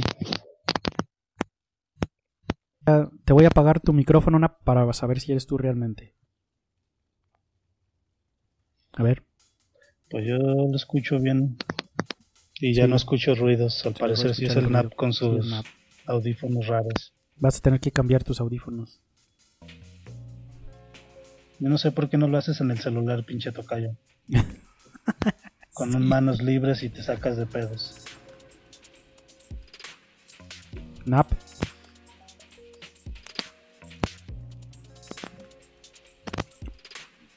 Pues bueno, empecemos por usted, Don. Nap ni siquiera contesta. Bueno, pues de las de las sugerencias de pobre, pues están en Netflix. La primera película que vi se llama Hogar, The Occupant en inglés, una película española. Y fíjate que no sé, he escuchado opiniones divididas. A mí en realidad me gustó porque es exactamente mi género. Es un thriller así como que tranquilón, se cose a fuego lento. Y algo que se me hizo bastante interesante es que en la película no sabes las motivaciones del protagonista. La historia cuenta así. Resulta ser que es este tipo, se llama Javier no sé qué chingados. Era uno de esos tipos de los mogus de publicidad muy famoso en sus tiempos. Tuvo su época dorada y la chingada. Estaba bastante acomodado el tipo. Y resulta ser que tenía ya un año sin trabajo. Porque al parecer no se supo reinventar, no se supo adaptar a los nuevos tiempos. Entonces pierde su trabajo y la película empieza con eso de que está en diferentes empresas pidiendo chamba, la chingada, pero pues las empresas ven su chamba y dicen, güey, como que no, no es algo que de imagen se maneje ya en la época moderna. Y pues el tipo empieza a tener como que conflictos, pierde su super casa lujosa donde estaba viviendo, bueno, se ve, como dice, obligado a renunciar a la casa y se muda a otro barrio más pobre. Entonces el tipo se da cuenta que tiene todavía las, las llaves de su casa antigua, la lujosa, la mansión. Bueno, no mansión, era como un departamento, pero estaba bastante chido. Y de repente se empieza a meter a la casa a escondidas. Y dices, güey, ¿qué pedo con eso? Lo ves cagando en el pinche retrete, lo ves checando la computadora de los nuevos inquilinos, lo ves haciendo un chingo de cosas dentro de la casa, pero como que no entiendes si es nada más una aferración a, ese estilo de vida que tenía antes y es lo- algo que se me hizo bastante chido, de que realmente la película no es tan explícita como para decirte, el güey está haciendo esto por esto. La película evoluciona un poco, las cosas se ponen como un poquito más de, de ansia, si le quieres llamar. Se empieza a ver como la naturaleza del tipo, la verdadera naturaleza del tipo como medio psicópata, medio egoísta. Y pues a mí me gustó bastante la película. Aparte las actuaciones son bastante buenas. Resulta ser que este tipo, yo creo que si lo has visto en otros lados, se llama Javier Gutiérrez y es bastante bueno. La película, pues, para mi gusto, recomendada. Un buen thriller, tranquilón, tranquilón, pero pegador. Ok. ¿Ya regresó. Tocayo? Pues están haciendo cosas buenas en España, ¿no? Sí, fíjate que le están metiendo ahorita calidad y sobre todo con proyectos que a lo mejor no pintan como para mucho. ¿eh? Y si le das chance a la peliculilla, digo, a mí me gustó. Digo, escuché también opiniones como ¿El que adversas de que es... ¿Eh? Se llama El Ocupante. The Occupant sí, pero en- realmente el título en español es Hogar. Hogar. Ok. Netflix. Netflix, exacto. Bueno. Napa. ¿O algo más usted, Don? ¿Qué más vio? Pues si quieres intercalamos, sí traigo algunas, Ok. algunas que otras recomendaciones, Ah, pero pues. pues intercalamos para que no se haga monótono. ¿Qué onda? Ah, pues. Tocayo, Ya no. No jalo bien el, mic- el- los audífonos, pero bueno, ¿qué onda? A ver, Pues, Eh, súbele a tu micrófono. Tocayo. O acércate al micrófono.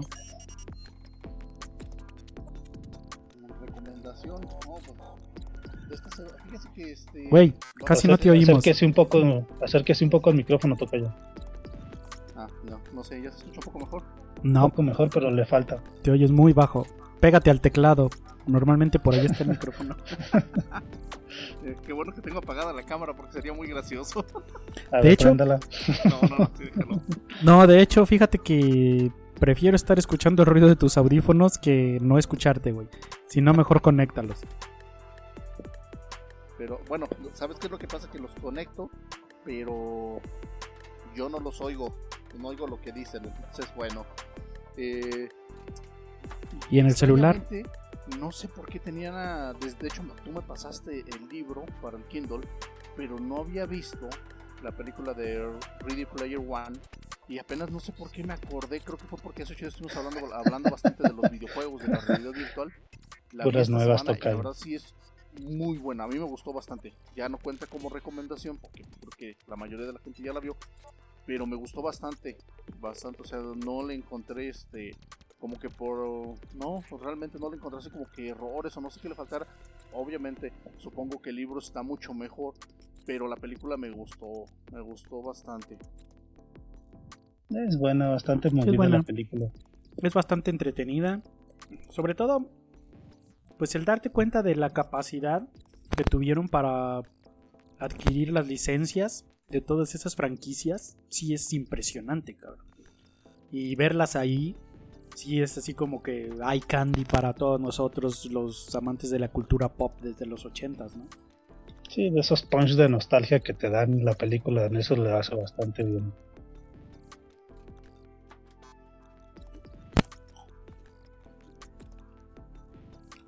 A ver, ve, ¿ya? y tú dejas. Nap. Chinga, otro güey que nos deja perdimos de abajo. nuevo. Válgame.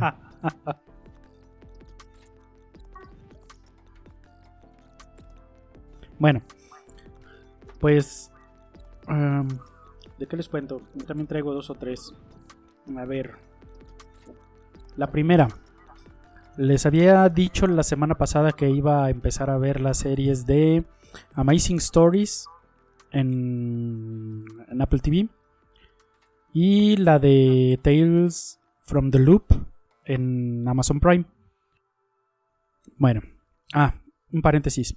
También Apple está poniendo todas las series que puso en inicio en Apple TV Plus disponibles para todo público, para que las vean en esta cuarentena, por si quieren verlas.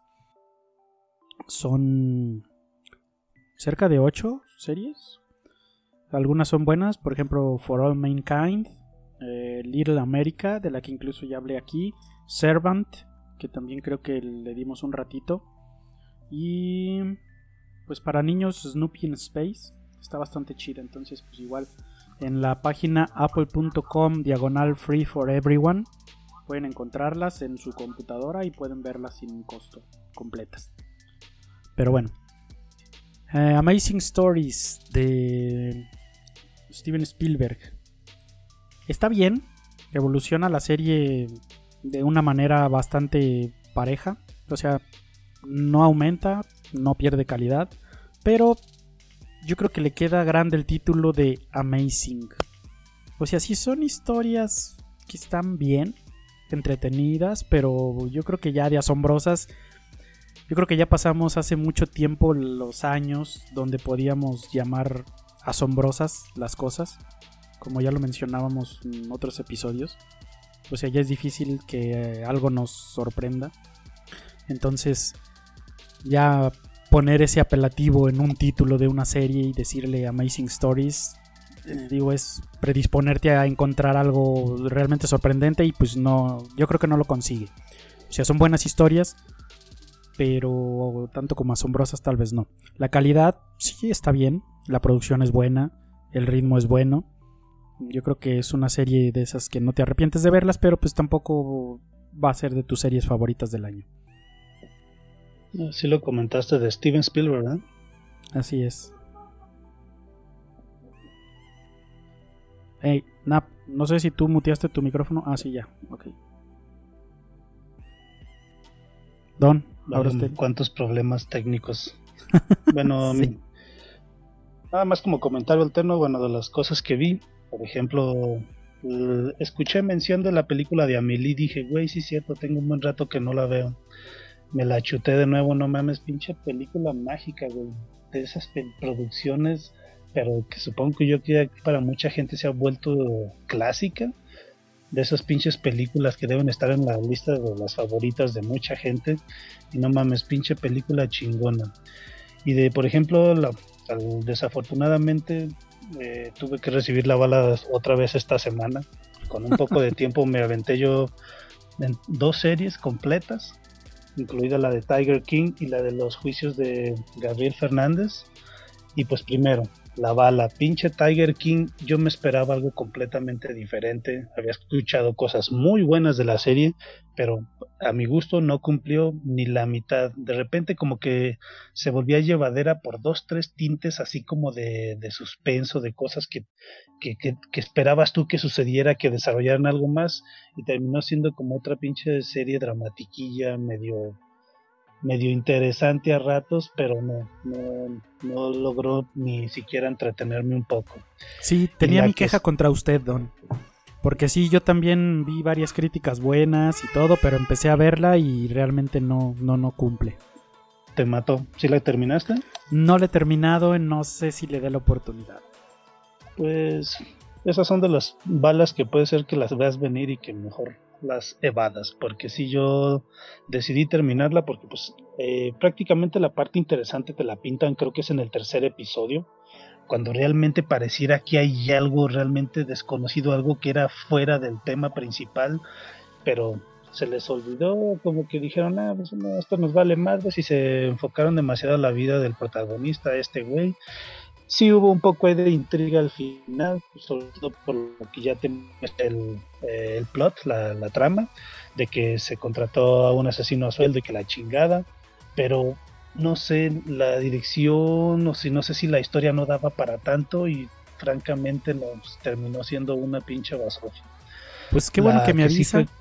Porque yo iba para el tercero, pero pues igual me hubiera hecho ver otros dos episodios, mejor ahí le paro.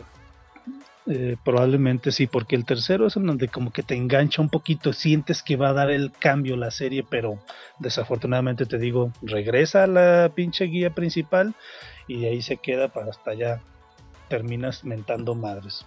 Pero extrañamente mucha gente sí, sí le gustó. En fin. Y la otra que te digo de los juicios de Gabriel Fernández, eso sí es otra cosa, cabrón.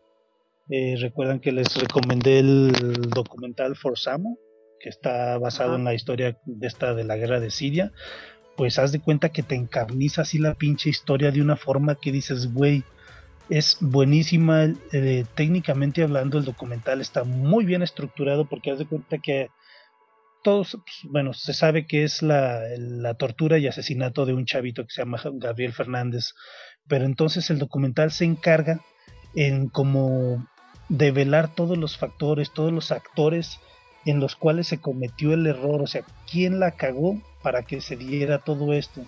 Y agarras desde lo, obvio, el padrastro y la madre, que eran unos hijos de la chingada, pinches enfermos que se desquitaban con el chavito, porque al parecer tenían algún tipo de grado de homofobia, la chingada. Este, desde esos güeyes hasta los trabajadores sociales, hasta el sistema de servicios infantiles de Estados Unidos, y así te vas contando uno tras otro que dices, güey, si el pinche gobierno tanto dinero que gasta en esas madres, en esos departamentos, si hubiera hecho su chamba, el chavito seguiría vivo. El chavito no hubiera sufrido de esa forma y sin embargo te quedas de, güey, no mames. Te describen y te muestran algunas fotos de lo que le hicieron al chavito. Es algo inhumano, o sea, de pinches animales y lo más triste es que dices, güey, la madre, cabrón. La madre fue de los peores perpetradores de, de maltrato hacia el chavito no, güey, te descorazona de una forma muy, muy cabrona. Yo creo que hasta peor que la tumba de las luciérnagas. O sea, es horrible lo que le hicieron al pobre chavito. Bueno, suena interesante. Eh, Nap, ya regresó.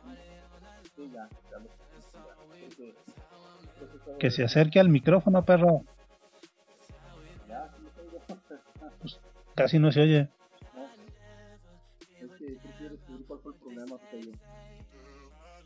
El problema fue que empecé a hablar, empecé a hablar mal de, de empecé a hablar mal de, de lo de la luz del mundo, por eso me cayó una maldición. Ándele, güey, lo están, le tienen intervenido su pinche computadora. Es lo que estoy pensando, ya me preocupé. No, fíjese que no me animé, sí intenté ver ese documental que nos había recomendado, le digo que ya me lo había platicado también una amiga este de los pisos de Gabriel Fernández, pero no, desde que me lo platicó y estuve a punto de abrir Netflix y vi la descripción, híjole, sí le pensé y la verdad es que no, no lo veía hasta que la descripción que, me, que nos acaba de dar, sí le pienso un poquito, sí, sí, me gustaría verlo, más que nada, ¿sabe qué? Bueno, se sobreentiende de qué se trata y de la descripción de que desde, desde que abrimos la, eh, la sinopsis de Netflix, sabemos hacia dónde va. Lo que ahora sí que normalmente mucho poníamos el, los spoilers, pero yo sí le preguntaría, pero dígame si, si, hubo justicia de cierta manera, digo, no es lo que hacer, pero algo contra los contra los padres, contra el, los de, el sistema de, de de, que se encargan de, de, ver el maltrato a los niños, porque de otra manera no quiero animarme si, como la noticia que le acabo de dar, me dice que no se, no se logró, no sé que lo vaya a ver, le voy a perder totalmente la fe a la humanidad. Híjoles, tocayo, no sé qué decirle. Yo tampoco porque no te escucho. Oye, ¿y si reinicias tu computadora y le pones los audífonos? pues bueno, yo no los escuchaba, ahorita ya los oigo bien. Nada más era el, el problema era el, el micrófono, pero se supone que todo funcionando bien. Pues se escucha, pero bastante leve. Sí, muy bajo, güey. Acércate más al micrófono, habla más recio, ¿no? Ya para Grita. que no eches a perder lo de la bocina. Este, sí, es que no le quiero mover a lo de, lo de la bocina porque era el, este, el ruido que estaba entrando y ahí sí era el problema. Y ahorita ya puse bien los audífonos y se supone que ya todo está funcionando normal porque los escucho bastante bien, lo que trato de hacer escucharse. O revisa el nivel de entrada de tu micrófono. O sea, que le subas al volumen por software a tu micrófono.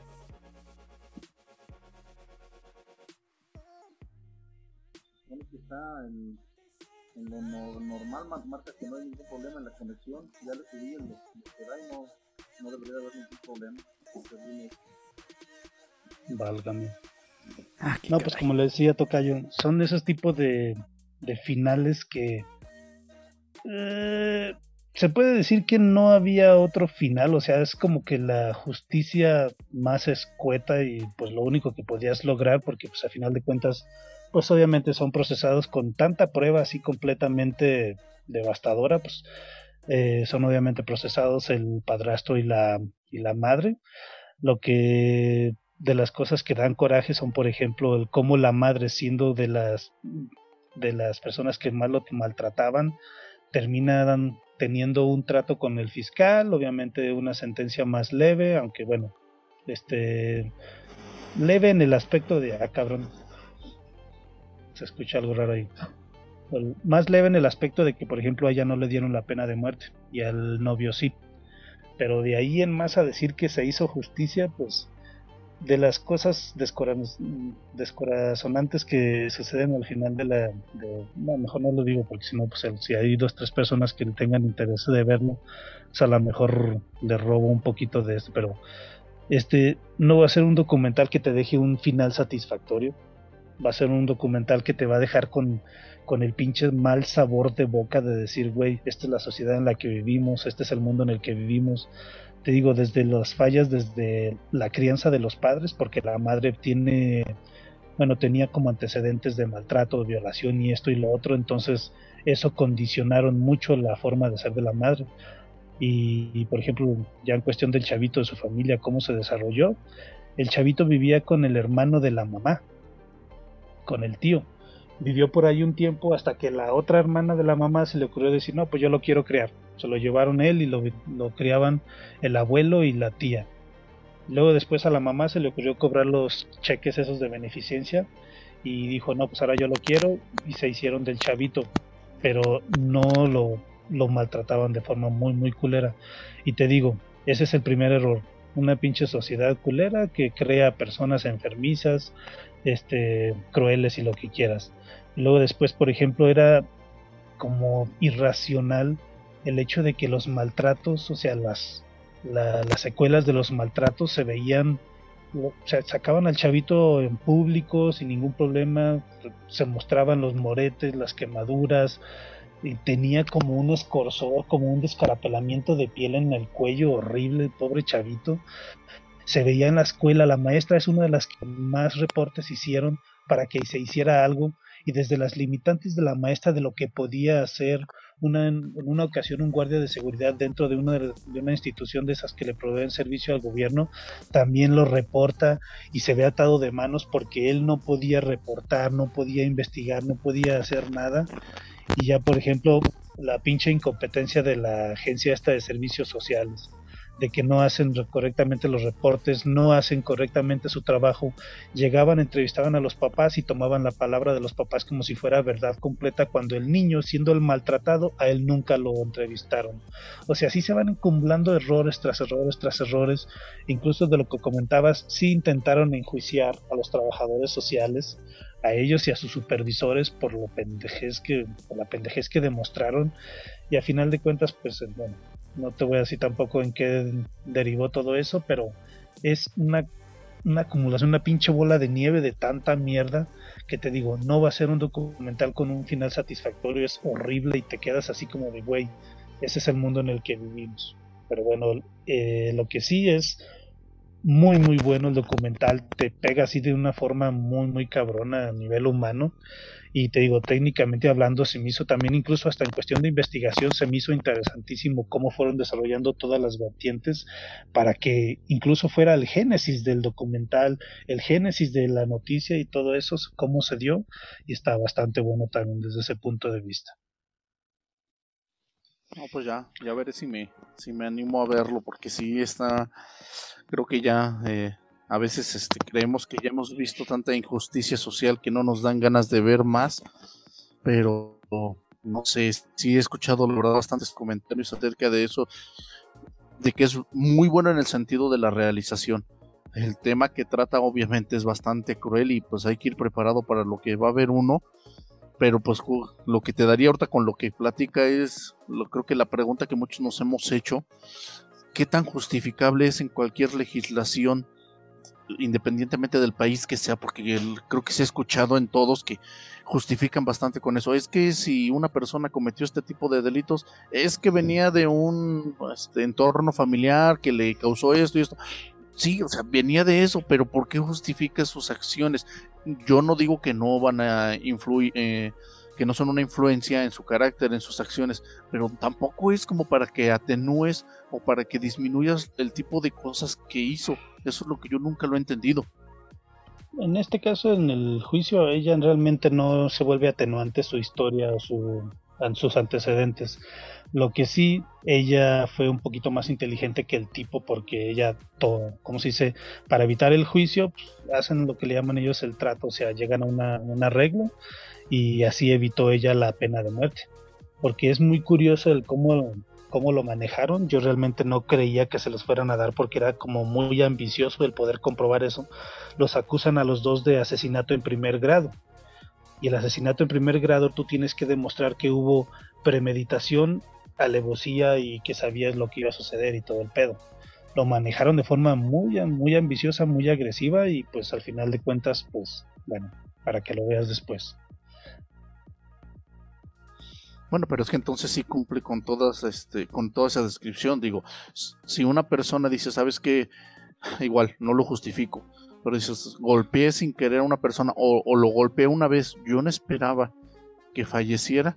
A lo mejor ahí por ahí dices, no es con premeditación, pero ya cuando es consecuencia que es diario, diario, diario y cada vez más graves, claro que ahí está, sabes hacia dónde va a llevar ese tipo de situaciones. No puedes esperar que una persona viva años, meses, semanas o indefinido, no sé cuánto tiempo, sufriendo ese tipo de maltratos y que no le va a pasar nada. O sea, simplemente ahí está la descripción, pero es lo que decimos. A veces, no sé si las lagunas en el sistema, las descripciones o ese tipo de cosas, cómo acaban, no sé, a lo mejor para el resto, los que lo vemos desde fuera, acaban, hacen que uno pierda a veces totalmente la fe en el sistema judicial del país que sea.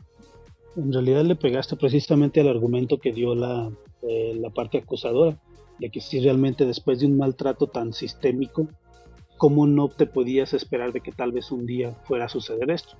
Porque pues, al final de cuentas, pues sí, el, golpe final fue un, un, madrazo que le dio muy mal dado y pues dices, güey, no, no se levantó. Incluso el chavito llegó vivo al hospital, lo resucitaron como dos o tres veces y ya después se involucran ahí ciertas cosas de llamadas y la madre. Y bueno, se, se dio ya el juicio como se dio.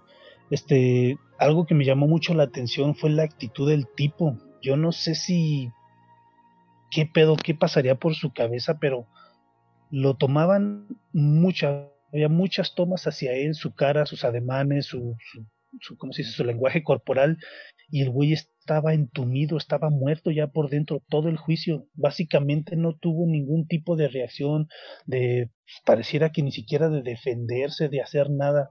Yo no sé si se lo podrías tomar como pinche psicópata o como alguien que realmente se siente muy culpable, pero llama mucho la atención la actitud del tipo de cómo tomó todo el pinche pedo.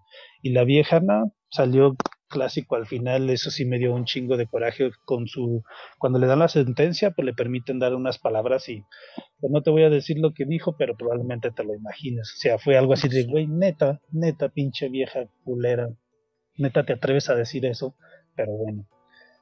En una de esas, cuando traigan el espíritu un poquito arriba, pues la, chútenselo, o sea, es muy bueno el documental, muy chingón cómo lo hicieron y muy interesante también. La parte negativa es esto que te digo que te mata el pinche espíritu.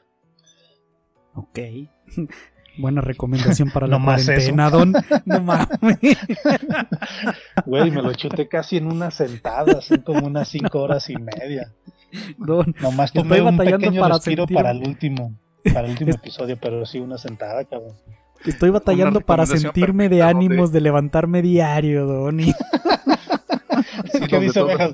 Ahorita lloro con Friends. toda- Sí, don, todavía acabo de ver por enésima vez su final y pues sí. No, Ovejas, ¿qué haces? ¿Qué haces? Ya lo sabe, don. está, dice- Esa es mi serie de ruido de fondo. Órale. No sé ver, si Nap, ustedes vieron que-. A ver, no sé si ustedes vieron o escucharon o vieron que incluso estaban ya diciendo que eh, pues, ante toda esta pandemia ya se están abriendo este teléfonos o líneas de comunicación para pues asesoría o atención si se y ya empieza a afectar a mucha gente este tipo de encierro y llega con su recomendación el don que voy a hacer dejar de para irme a la cocina tocayo qué pasó Se está volviendo a escuchar cortado, te cayó que dijo. Eh, le digo que este con ese tipo de recomendación donde uno se va a deprimir más y ahorita que con el COVID estamos deprimidos por el encierro, voy a yo, voy a dejar de llorar de la sala para irme a llorar a la cocina o algo así, nada más. Nah, ahorita ya no llora, toca. Ah, no, al contrario, ¿verdad? Como anda borracho, a lo mejor se pone más sentimental. Le vas a empezar a decir al Benjas, Benjas, yo te quiero. solo fue, solo fue un vasito, tocayo, solo uno. Un vasito hace ¿Qué más viste, cada Nap? cinco minutos. ¿Algo más que recomendar, Nap? No, fíjate, bueno, eh, fíjate que le, le estoy dando la segunda, sí le estoy dando otra oportunidad a esta serie de Sabrina. Ay, sí sigue avanzando así en vol- volverse más una novela de adolescentes, pero pues hay sus toques medio oscuros que tiene de repente medio entretiene. Pero yo creo que a lo mejor sí la termino de ver, no son, creo que son cinco o seis capítulos, son dos menos que las otras temporadas. Pero sí bajó bastante la calidad, como venían las dos primeras temporadas sí bajó bastante. Llevas dos semanas diciéndolo, güey. Yo ya creí que ya la habías perdido, cabrón. Benjas, digo, Benjas Tocayo, es su pinche Iron Fist una y otra vez, güey. ¿Qué, qué esperaba? O sea, no ¿qué tanto, esperaba? Ya sabe para dónde va la cosa. pues. Pero no ¿Qué tanto así esperaba? toca yo, porque Iron Fist desde la primera temporada se veía que, que era ni siquiera Sí, que para era dar una mierda. Sí, que era Pues una sí, mierda. pero Y aún así la viste toda. Aún así vio las dos. No, no vi la, la primera temporada sí la vi toda, la segunda no. Sigue con lo mismo, sigue con lo mismo, puras Bueno. pinches mentiras. Ay, a ver qué nos cuentas la próxima semana de Sabrina. Bueno, acabé de ver Sabrina, pero bueno, sí se volvió muy dramática. sí, cabrón. Pinche tocayo, mamá. Ay, no. Bueno, No, yo creo que, la verdad es que yo creo que sí la voy a terminar de ver, eso sí lo voy a negar, yo creo que sí la voy a terminar de ver la de la de Sabrina. Y ahorita pues es- Uh, sí descargué varias películas. Este, una de las que vi, bueno, estaba terminando, de, lo estaba viendo hace rato, era la de Vin Diesel, la de Bloodshot. Bloodshot. iba más o menos lo que estaba bien, digo, pues, digo, igual, como dicen, palomera, pero pues algo entretenida. Ah, ¿no la acabaste de ver? No, no la terminé de ver, iba como a la mitad. Pero fíjese fíjate que... que la, Sí, sí, sí, dígame. la criticaron mucho, pero son ese tipo de géneros que sabes cómo va a ser la película, sabes que muchas cosas no van a tener congruencia y como palomera se me hizo bien para chutarte así como en un dominguito, en un rato de, de ocio, en un rato de cuarentena. Exactamente. A mí me entretuvo, sí me divirtió un poco. Sí, le digo, dentro de esas sí, sí, este, este, descargué varias como para, para verlas, pero sí, la, digo que esta, la de, la de Steven Spielberg, la de Ready Player One, sí fue de, creo que de lo, me, lo que sí me gustó de esta semana. De hecho, la, escena final esta donde este cuate toma la, la forma de Gundam, hasta me hizo recordarme, este, ciertos recuerdos ahí que, que, este, tengo en, en una caja souvenirs que me traje de cuando tuve la oportunidad de ir a Japón y ahí encontré uno, una de las figuras que me traje de allá todavía en su paque que no quise sacar y pues sí, sí me, me gustó bastante, sí, por lo que decía el panda, por todas las licencias, todos los personajes que metieron, simple- dan ganas hasta, fíjate que esa sí me hubiera gustado verla en el cine en 3D, no recuerdo por qué no la pude ver, porque él, de hecho el panda me dijo que era bastante recomendable verla así, pero no pude ir a verla y pues digo, ya ahorita que la vi, me, sí me gustó bastante. El, El último no vio su película de Son Zombie, la super culerísima.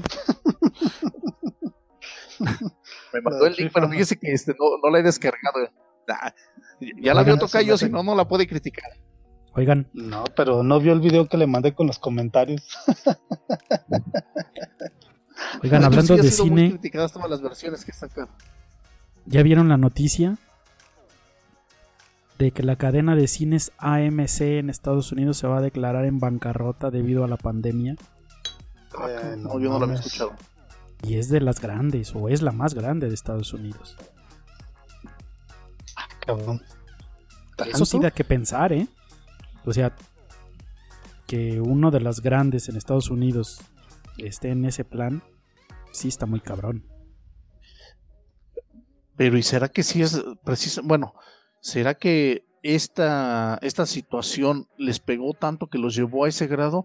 O a, pesar de que era muy grande ya traía problemas y como se ha visto estratégicamente en Estados Unidos muchos negocios lo van a tomar así para, ah, pues me justifico con esto, me doy, doy de, eh, me declaro en bancarrota para no sé si evadir impuestos o justificar ciertos movimientos y de repente pues tomen otro giro, la, la resuciten o no sé, digo, desconozco los movimientos que se puedan hacer, pero pues, sí te hace pensar que sabemos que a todos los cines y a todos los negocios les está pegando esta situación, pero al grado de llevar a bancarrota, así como mencionas una cadena tan grande, sí es para pensarse. Pues sí, quién ¿No sabe será uno de esos casos en los que, ay, si nos declaramos en bancarrota y en dos meses regresan, abren los mismos cines con otro nombre y nada más para darle aire a los pinches empleados durante la cuarentena? Pues sí puede ser, puede ser también una movida, pero pues de todas maneras sí, sí es una noticia que dices, güey, no mames, está cabrón. Sí que llama la atención. eh. Así es. Bueno, Mira, Tocayo, para Yo que no diga que soy gacho, le voy a recomendar una que se llama Hunt. Trae sus payasos asesinos y la chingada. La película está chida, de lo mejorcito que he visto yo en cuestión de horror suspenso. Está buena la peli. A ver si le cumple sus expectativas de sangre. ¿Y es en dónde? ¿Y en dónde la busco, toca yo? No, no tiene ninguna pinche página en la cual Ah, acudir no, o sea, redes. es que yo pensé que estaba en Netflix o en alguna de las plataformas, no, yo la busco, pero normalmente como a veces dicen está en Netflix o en o el Panda que tiene HBO, Uh, Crunchyroll y como vas. 400. Fíjate que no sé si ahorita está en alguna de las, de las plataformas de streaming, pero yo la, la descargué de Juárez. Ah, la voy a buscar. Así Hunt se llama. Hunt, así como de. como Haunting House, ¿cómo le llaman? Ah, ok. como- Haunt, como de maldición. Ok. Bueno, aquí le dicen siempre. Si dicen mira, Haunting House es la casa embrujada o mal- la casa maldita o algo así. Exactamente, algo así como. Ay, ¿cómo- ¿Cuál es la pinche traducción? No sé, no. Carajo. No, no me acuerdo, pero es del 2019. La peli está, está chidilla, tiene un buen suspenso, tiene. El horror está como hasta cierto punto justificado. No hay tantísima sangre como a usted le gusta, pero se me figura que, pues, te digo, para mí es de lo mejorcito que he visto últimamente en el, en el género. Ok, la voy a buscar. Porque ahorita la, la que tengo en puerta que iba a ver era la de este. The Boy, la segunda parte. Eh, la primera, Ah. pues. Las- la primera no me gustó el final. Que a muchos dicen que es lo mejor porque te da una vuelta en lo que realmente muchos. eh, que todo encaminaba que sí era algo so- sobrenatural y al final no fue. Pero bueno, a mí esa parte no me gustó. Pero dicen que no, que la a ver, que, que eso es lo, fue lo interesante. Ahora a ver, la voy a buscar, la, voy a ver la segunda parte, a ver qué tal está. Pues vaya con cuidado porque la calificación es malísima, ¿eh? Algo así escuché. Algo Y aún así así se va a en aventar. Y luego Aún me dicen así- que yo agarro las balas, cabrón. Sí, pues, estoy sacrificando por el equipo. No, pues, no tiene que sacrificarse, nadie la iba a ver de todas formas, Tocayo, nada más usted. culero.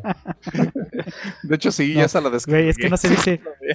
No se dice me sacrifiqué por el equipo, se dice me sacrifico por el público, güey.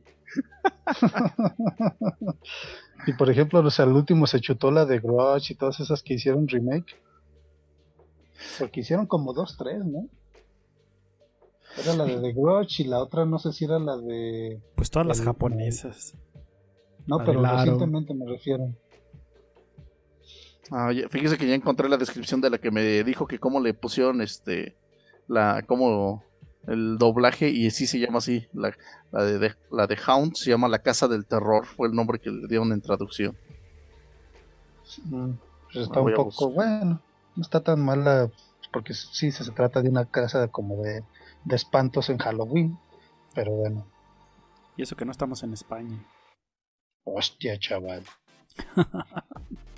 bueno que ahorita no podemos criticar a España después de que nos entregó la del hoyo que pues, sigue estando entre las mejores y siguen habiendo descripciones este comentarios y eh, teorías, acerca Teorías. del final Así es. Exactamente. Y luego ya salieron en sus videos de YouTube de la niña realmente si llega hasta arriba. Dices, güey, se van a poner a hacer sus clickbaits de pinches historias alternas y no sé cuánto. Pero Sí. bueno, Pues era de esperarse.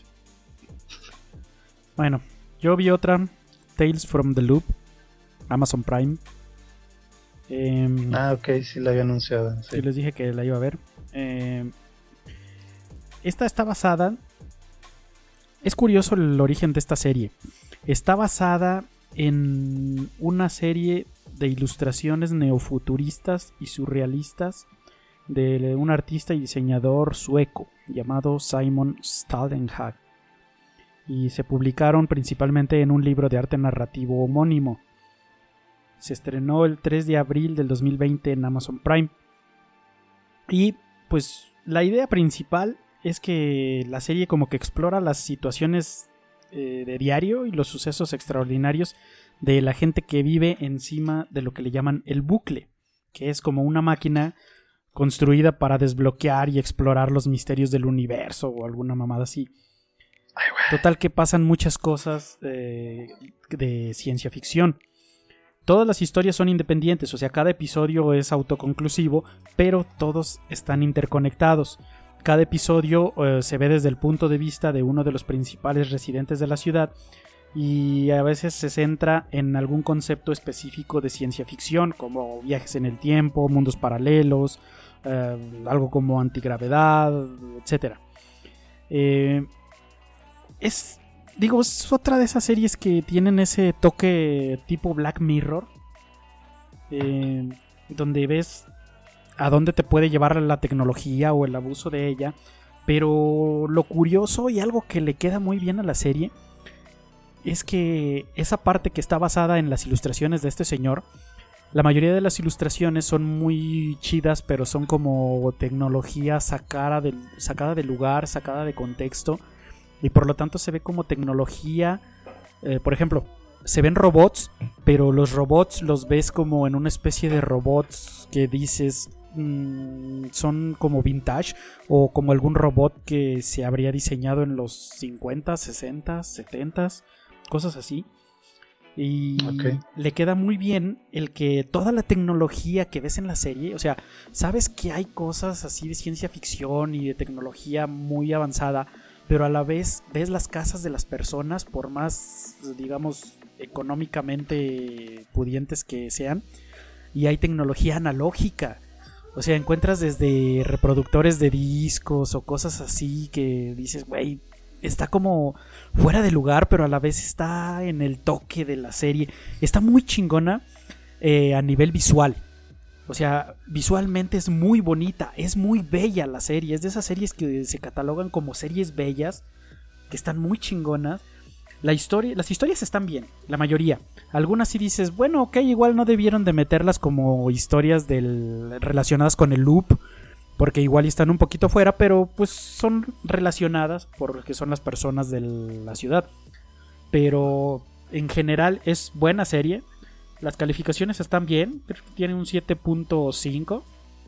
Y como episodios, la mayoría superan el 8 pero está bastante chida, bastante recomendable. No es serie, serie ágil, o sea, es una serie tranquila, pero es de esas series que se disfruta el estar observando los paisajes, las ilustraciones, incluso el CGI que de repente se le sale un poquito de las manos, pero se disfruta la mezcla, no sé, es una serie muy, muy bella, muy chingona, sí se las recomiendo muy cabrón, así como para verla el rato que quieran olvidarse un ratito de todo el desmadre de la vida diaria, agarran, ven un episodio y se tranquilizan porque sí es una serie como para disfrutar y dices, ah, güey, qué chingón, está bonita, está tranquilo.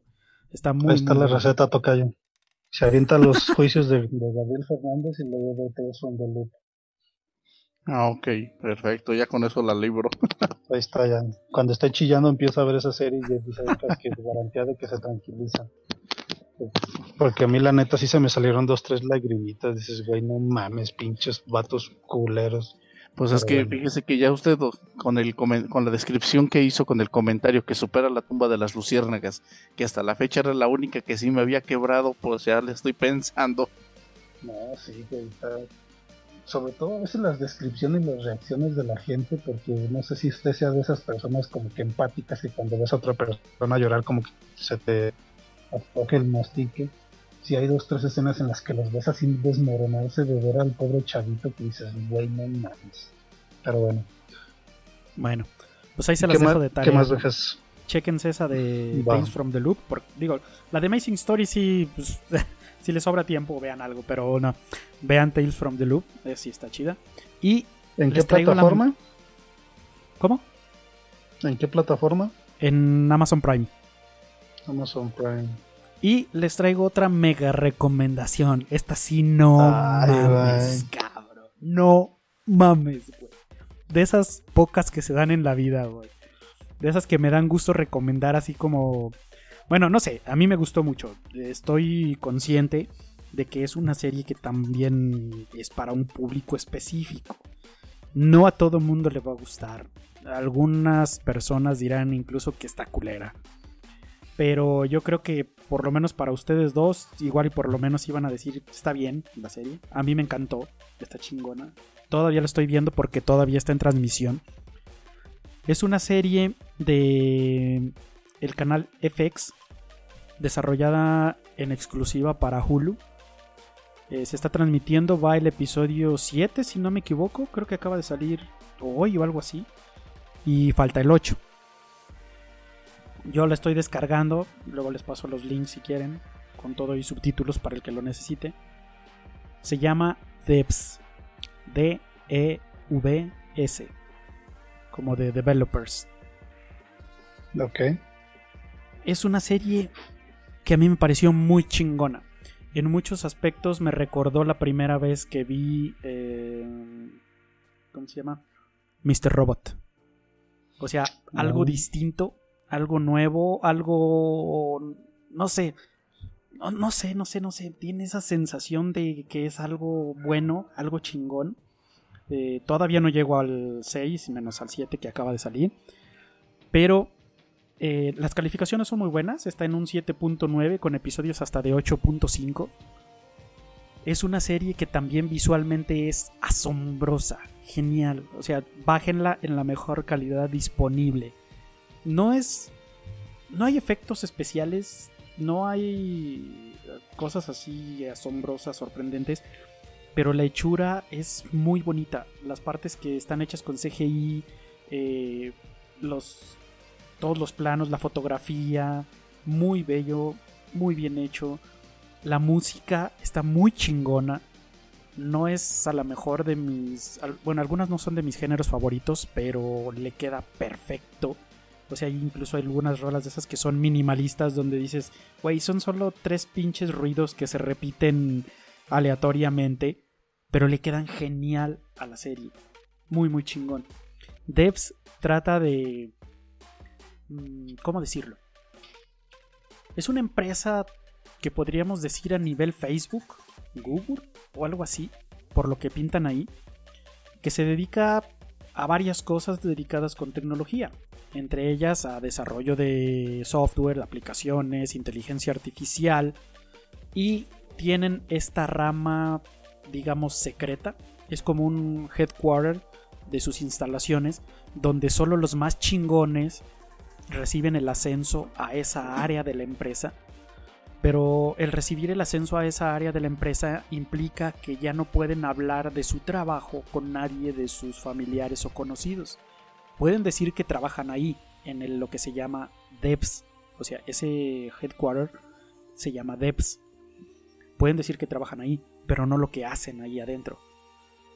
Y trata de la historia de un, tipo que es ruso y que trabaja en, la, en esta empresa que se llama... Uh, ay, güey, se me fue el pinche nombre, es un nombre de mujer.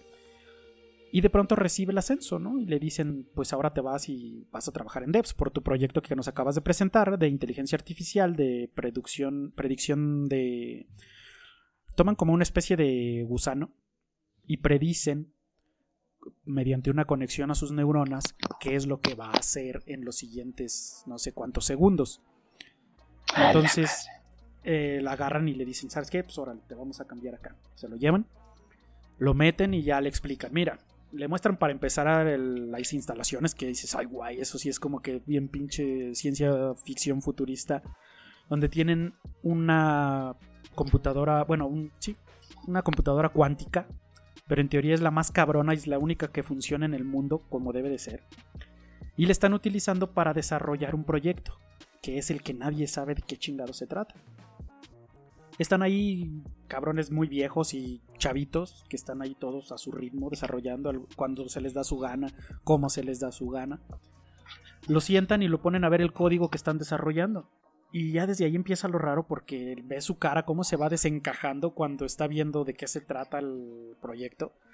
Y le dice a, le dice a la, a la como a la subjefa, no sé, a la que está en segundo lugar después del dueño. Dice, güey, ¿y esto funciona? O sea, ¿lo han corrido? ¿Lo han, visto? ¿Lo han visto funcionar? Y dice, sí. Dice, es que si, si funciona, esto cambia todo. Y le dice a chava, o puede que no cambie nada. Y ahí empiezas a darte cuenta que este güey, de una manera sospechosa, siempre pone la mano con su reloj apuntando hacia la pantalla. El reloj trae una cámara oculta donde está viendo todo el código que está leyendo él, porque resulta que él es un espía. Y ahí empieza todo el pinche desmadre. Porque luego, de alguna manera, que ya no voy a revelar, eh, su, su, pareja eh, pierde contacto con él, empieza a buscarlo y empiezan a suceder muchas cosas alrededor de todo esto. Y se está viendo algo bastante, bastante chido. O sea, a nivel narrativo, a nivel visual, eh, esta historia de lo que están desarrollando, después te das cuenta de qué es lo que están desarrollando y dices, güey, quiero saber a dónde chingados los va a llevar esto, si si realmente van a conseguir algo que es lo que yo pienso, o no.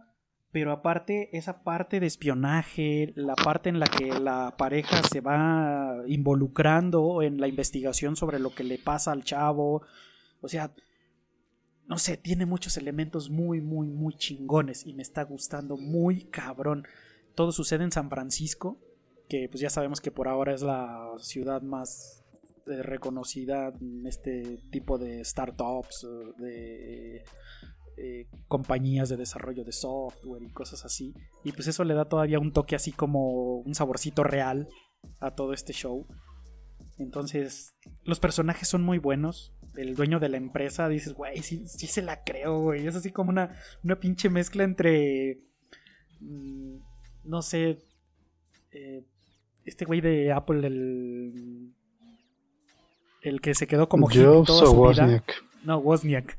Es como una pinche mezcla de Wozniak y un toque de Jobs y un toque, o sea, de todos los CEOs de empresas importantes. Así como que tiene su pequeño toque de cada uno. Y su pinche güey que le ayuda en, en seguridad, que te das cuenta que es una pinche lacra muy cabrona. O sea, todos los personajes están muy bien hechos, muy bien planteados. Entonces, la neta es una muy buena recomendación que quiero hacer. No sé cómo vaya a cerrar. Ya voy a la mitad prácticamente de la serie.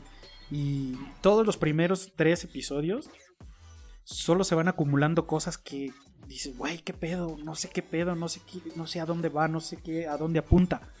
Pero ya en el cuarto ya empiezas así como que a ver un poquito de luz y dices, ah, ok, ok, bien.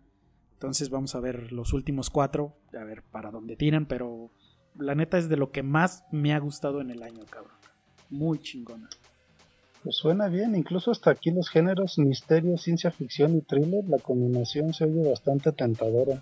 Sí, sí, sí, es que está, está muy buena. Yo lo estoy descargando eh, de la página de Argentine.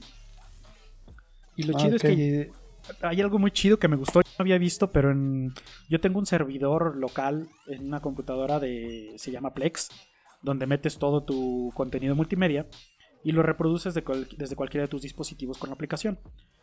Y en esta serie le están incrustando, por ejemplo, a tal nivel de detalle que están las canciones que suenan en el episodio.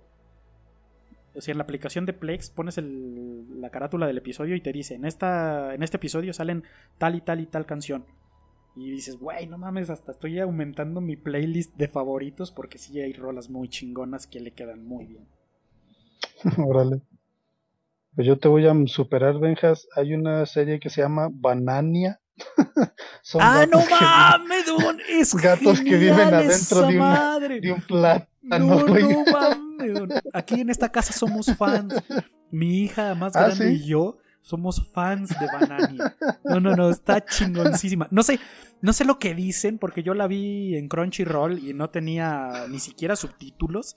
O sea, todo en pinche japonés. No sé lo que dicen las pinches bananas, pero está genial la pinche serie. Benjas ya está en Amazon Prime para que la veas doblada. Ah, no, pues le voy a caer de nuevo, sí, a huevo. Y sabes, me la encontré porque estaba agregando a mi lista. ¿Te acuerdas de las películas de Samurai X? Ajá. Me las quiero chutar las tres, aunque sean larguitas, pero Ajá. me las quiero chutar las tres de nuevo, las de Rurouni Kenshin. Y me encontré, no sé por qué, esas de Banania. Dije, no mames, que gatos adentro de plátanos, qué carajos, güey. Pero Sí, no bueno. mames. Sí, está chingoncísima esta. Pinche. Sí, es como el lado opuesto de, de Agretsuko.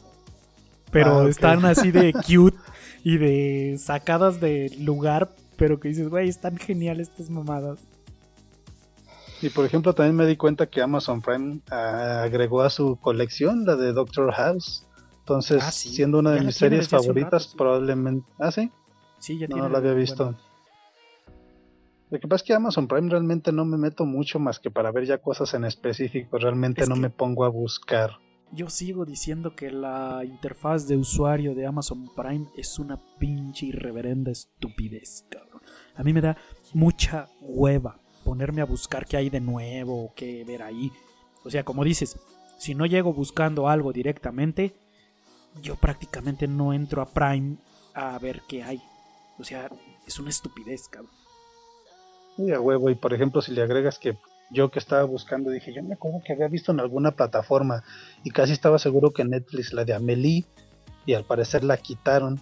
Y me dije, ah, pues a lo mejor está en Amazon Prime y no la hallé. Y checando en internet me puse a buscar una paginilla que se llama, güey, se me fue el pinche nombre. El chiste de que es una página que, que se dedica a decirte tal película, tal serie, eh, en qué, en qué, ¿cómo se dice? Plataforma la puedes checar, la puedes hacer streaming, o hacer renta o hacer compra. Y dije, ah, chingado, está en Amazon Prime. La busqué directamente por el nombre Benjas, no la encontré. Me la encontré cuando busqué una del mismo director que se llama algo de T.S. Pivet, como las fabulosas aventuras de T.S. Piver, una cosa por el estilo que también es muy buena la película. Y abajo me apareció la de Amelie y dije, ay, si serán pinches mensos alegres que ni siquiera un pinche buscador bueno pueden hacer, pero bueno, No, no, es que sí la pude ver en HD al menos. Ok. No, pues está bien. Sí, la neta sí, también muy recomendable Banania. Banania. No. Solo puedo decir que le van a causar una adicción a mi hija como no tiene ni idea. Precisamente ahí en Amazon Prime ella empezó a ver este, no sé si nada más se llama Chi o las aventuras de Chi, Ah, igual. sí. Ahí Está en Amazon. Prime se las empezó a aventar Ajá. mi hija en japonés, igual decía, es que ¿qué dice papá? No sé, hija, está en japonés. Ajá. Luego ya encontramos que viene este en inglés. Eh, bueno, subtítulos, eh, no me acuerdo si son subtítulos en inglés o, habla en inglés, no recuerdo. Pero, y con eso le basta, pero me ha gustado esa serie porque es fanática y se está, eh, hace el esfuerzo de tratar de entender el inglés, entonces pues, no nos quejamos de eso. Pero pues está a tal grado su fanatismo que, de hecho, su último cumpleaños, su último cumpleaños que fue todavía ahí en el negocio, fue de eso. O sea, ya traíamos todo que según de la sirenita y cuando encontró esa serie como a tres semanas de la fiesta, no, ya no quiero eso, quiero de chi. Y para conseguir las cosas fue una fregadera. Sí, no Pero mames. entonces ahorita trae una fascinación por los gatos, que ya con lo que me dijeron ahorita se la voy a pues, bueno, así ahorita no, mañana se la voy a poner y Sí, estoy seguro que no la va a soltar. Sí, está muy chingón. Cheese Sweet Adventure, válgame. Ajá. Ándele esa Esa manera. también es buena. Sí, todo en Amazon Prime, válgame. Tanto apoyo. Es que Amazon Prime tiene buenos contenidos, pero como digo, desgraciadamente su pinche interfaz de usuario es una mierda, cabrón. Entonces eso le quita muchos puntos y mucho público. Si Sí, tuvieran pues, de una hecho, interfaz de ya ves que de ahí usuario fue donde que se hubieran copiado de Netflix. Dororo y también de ahí, ¿Quién? la de De Dororo. Dororo. Ah, ya, sí, sí, sí, también de ahí salió. Por eso digo, si tuvieran una interfaz de usuario que le hubieran copiado a Netflix el 80%, no me importa. Sería también genial Amazon Prime. Por la cantidad de contenidos que tiene, sobre todo contenidos que no encuentras en otras plataformas y que son muy chingones. Y al parecer están recuperando cosas que se ha hecho Netflix de ellas y las están poniendo. Porque, por ejemplo, ya también está Two and a Half Men. Eh, pusieron High Major Mother, que son de mis Ajá. favoritas. Está Justified, no la hagas. Sí, están recuperando muchas cosas que Netflix se ha ido dejando. Sí, así es. Monk. Bueno, Monk no estuvo en Netflix, pero sí es buena también. Válgame. Pues ya veremos en un futuro a ver si le invierten al menos para la aplicación de la tele sí le falta muchísimo. La del celular no se me hace tan mala, pero la de la tele sí es terrible, cabrón. Sí. Ojalá, porque sí les hace falta. Y gacho. ¿Qué más han visto? ¿Qué más? ¿Qué recomiendan o qué?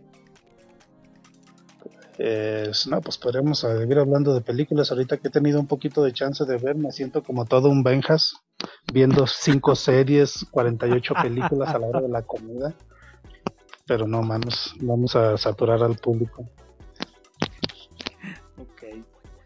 ¿Quieren hablar de la sugerencia del cerdo que no vino a representar? Sí, ya hay que mandarlo a la chingada, pinche vato. y viene encabronado. Ok. ¿La vieron? Nap. Yo no la vi, así que no puedo opinar. Oh, que la chingada. Sí, yo ya lo había visto antes de que él la mencionara, no sé si recuerdas. ¿Qué le pareció, Don? Bastante chida, ¿eh? Creo que es hasta de Disney, ¿no? Pues yo creo, digo, por el tipo, yo, yo sí pensé, yo creo que esto es de Disney o alguien por el estilo. Porque está bien, digo, está. Es palomera, divertida, em- emotiva. El Eh, CGI es así como dices, güey, esto es como la versión un poquito más barata de lo que vimos en el Rey León, bueno, en el de CGI. Eh, pero está bien, está chida. Buena historia. eh, el personaje, el perro, es bueno. Digo, no puedo decir lo, lo mismo del de Harrison Ford. Que yo creo que Harrison Ford ya está también así como de que. ¿Qué me ofrecen para sacar más dinero antes de irme? Porque ya, ya estoy en los últimos, cabrón. Nah, pero tampoco lo hace mal, a mi gusto no lo hace mal. No, no lo hace Pero algo mal. que me llamó algo que me llamó la atención que se me hizo bastante interesante, alguna vez habías tenido un personaje de perro y que su personaje evolucionara. Porque No, es extraño que el pinche perro tiene una evolución como personaje, como si fuera un humano cualquiera. Eso se me hizo interesante y se me hizo chido cómo les quedó. Ajá, es que eso De ser el perro más- mimado, chido. payasón, acostumbrado a los placeres, bueno, no los placeres, pero sea la comodidad, al punto de volverse pues un perro, ¿cómo le podrías llamar? Alfa, si le quieres llamar un Ajá, macho alfa. Sí, un macho alfa. Eso estuvo interesantón.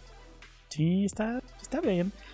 A eso me refiero con el papel de Harrison Ford. Digo, no digo que no sea importante en la historia, pero. O por lo que he escuchado, por lo menos. En esta versión de la historia. No es tan importante como debería de serlo. O como lo fue. No sé si había una película anterior o un libro o algo así. Pero yo creo que en esta igual y si medio te lo ahorrabas. No hubiera pasado nada, cabrón. Yo creo que es más interesante incluso el personaje de este, del trineo. El moreno, ¿cómo se llama, cómo se llama el personaje? Omar Es bueno, su personaje. Perrer. Perrier, per, Perro. No Perrault. sé cómo se llama. Él. Yo creo que es él y su esposa son más interesantes como personajes para mí que el personaje de Harrison Ford. Pues sí, en realidad sí, porque pues al final de cuentas son los que perdieron realmente con todo lo del que se deshizo el equipo y demás. Y los que le dieron la oportunidad, los que crearon esta evolución del perro, de Ajá, convertir el perro mimado en el Así perro es. líder, Así son es. ellos lo que lo hicieron. Pero pues al final de Sí. cuentas supongo que le dieron el peso a Harrison porque era el tipo que estaba quebrado, el, el tipo que necesitaba Sí. una razón más Sí. para seguir esto y lo otro. Y pues la película se me hizo, la parte esta de la aventura de la historia, se me hizo bastante chido, bastante entretenido. Eso de que fueron a buscar a, a un lugar y se encuentran con lo del oro y todo esto muy casualmente, se me hizo interesante. Sí, muy Shangri-La. está, Ándale. muy chido. Pero sí, el personaje de Harrison Ford se me hizo ya al final más como un acompañante del- de la historia de, de Buck. Que huevo. como un personaje interesante. Eh, a diferencia de la pareja, que sí eran más como, como unos sidekicks. Ya eran más como unos ayudantes de él, eran, iban creciendo juntos. Él de alguna manera y la pareja de otra, ¿no? O sea, incluso ellos también iban aprendiendo cosas y se iban dando cuenta de cosas a la par del valor él. del perro. Así Eh, es, exactamente. ¿Qué, y qué opinaste cuando la, la tipa se mete en el hielo, luego el pinche perro que se vuelve Chuck Norris y la saca sumergiéndose, y luego de repente el perro se va y el negro está casi chillando y de repente le pasa el pinche palo para que rompa el, el hielo? Yo sí me quedé, no mames, ese gag estuvo buenísimo, no Sí, eso estuvo muy chingón. Sí, ¿No te recordó un poquito a la de Jumanji cuando el niño changuito va así. por el hacha y trata de romper el, el pinche ese shed, ¿cómo se llama? Con el hacha que estaba Ajá, buscando. Eso se me hizo bastante botana. Sí, está muy chingón. De hecho, yo, yo creo que son como dos películas, ¿no? O sea, la película con, con la pareja de los trineos es una y después es otra. Y la neta, yo creo que si hubieran seguido por el lado de la primera, hubiera sido una película divertidísima hasta el final. Hasta los cojones, cabrón. Sí, pero a lo mejor no había mucha historia que, que seguir ahí. Sí, depende. Tendrían que haber encontrado una historia muy buena por ese lado para, para lograr algo bueno. O sea, algo que mantuviera el ritmo y que mantuviera todo hasta el final. Acá pues obviamente ya es como que, bueno, le cambias el pinche cassette muy cabrón, le volteas de lado y ahora te vas por ese lado tranquilo, sereno, de aprendizaje, de aprendizaje mutuo, de compañerismo, hasta de tristezas, de emotividad y la chingada, y la conviertes en una película completamente diferente, ¿no? Se me hizo como un cambio de estafeta, ¿no? Porque la primera parte, como Ajá. tú lo dices, cuando va con los chicos, con los chicos del correo, como que el que estaba creciendo era el perro. Y en la segunda parte con Harrison Ford, como que le pasa la estafeta y ahora el perro es el que está ayudando a crecer a Harrison Ford. Ajá, así es. Entonces, sí, sí, es como dices tú, comparecieran como dos historias independientes, si les quieres llamar, pero se me hizo bastante entrañable la película. Te digo, Sí. lo de la parte de la aventura se me hizo muy bien. Tenía rato que no veía una película, bueno, a excepción de la de Onward, de los estos tipos azules, que también se me hizo chido esa parte de la aventura. Tenía rato que no veía películas como orientadas a lo mejor para niños o incluso para adultos que tuvieran ese como que esa chispa de Disney. Te digo no estoy seguro que sea de Disney pero tiene toda la mano todo el estilo de una película de Disney. Sí estoy de acuerdo. Entonces no la vio el pinche tocayo válgame pinche chingado. Y luego para qué ponemos tarea cabrón ustedes disculpen no vuelve a pasar. Güey, y ahora te estoy dejando, te estoy dejando de tarea Tales from the Loop y Debs. Bueno, Debs, más o menos. Déjale nomás Debs, que suena mejor. Sí. Déjale Debs a ver, a ver qué pasa para la siguiente semana. Sí, pero quiero que, que hablemos de las dos, así que ahí vayan teniéndolas en cuenta, porque sí están bastante chidas. Sí, por el tema me suena, digo, me llama mucho más la de Debs, entonces esa yo creo que sí me la chuto. Sí, yo creo que Ay, no sé si alcancemos a ver el final de temporada para la próxima transmisión, tal vez no. Pero te digo a ver qué días se estrenan. Ah, sí, chéquele, porque estaría chingón poder hablar del, final de temporada, cabrón. Mira, el, el 9 de abril se estrenó el 7 y el 16 es el 8. Entonces, teóricamente sí deberíamos de alcanzar. 16 es el jueves. Sería descargarlo y verlo el mismo jueves o viernes. Ajá. Ok, perfecto. Sí, a huevo. Bueno, pues ¿se, avienta? ¿De cuál de las dos? Es que te, ya ves que soy cortado. La Devs, Devs, Developers. Esa es la que dijeron que estaba que está en Amazon Prime esa, ¿no? No, no. es la de Hulu. Esa ah. tendríamos que pasarte enlaces. Ah, pues ah, eso sí, sí escuché que me dijiste que pues pasan los enlaces y pues empiezo a, a descargarlos y me empiezo a verlas sin problema. Eh, Don, ¿usted los baja con subtítulos sin subtítulos? Pues le pongo yo subtítulos, los consigo en otra página. Ah, ok. Bueno, para pasarle las dos cosas, entonces igual y páseselos con todo y, subtítulos. Si no, yo también los tengo ahí, me avisan. Yo los estoy bajando en 1080, que es lo mejor que he encontrado, porque la neta sí, sí vale la pena. Va, va, va. Sí, pero también 1080 son de archivos normales o de formato comprimido. Es formato comprimido. Ah, ok. Pero aún así tenemos va a tener que bajar 500 varios megas de velocidad, bueno, pues algo más que quieran agregar. Pues no sé, tocayo. Ahora que anda muy, muy, muy apagado como el sticker la vez pasada. No, nada más que ya ve que me estoy peleando con la tecnología, no le quiero mover a nada de esto. No, fíjese que este, tele, este películas, series, no, más que nada, este, las que estuve viendo de repente fue así para hacerle compañía aquí a mis hijas y pues no, no tan recientes, fue repetir algunas de las que les gusta ver por un montón de veces y en lo que le dediqué, le dediqué algo más de tiempo para mí fue este a terminar el videojuego que estaba que ya tenía pausado desde hace un rato el de Darksiders 3. De hecho, hace rato lo terminé y pues bastante, bastante entretenido. Me gustó mucho la historia. Hablando de videojuegos, ¿ya viste el nuevo control de PlayStation? ¿Qué te pareció? Pues literalmente como el meme, ¿no? Es una fusión entre el del, el del Xbox y el del Play 4.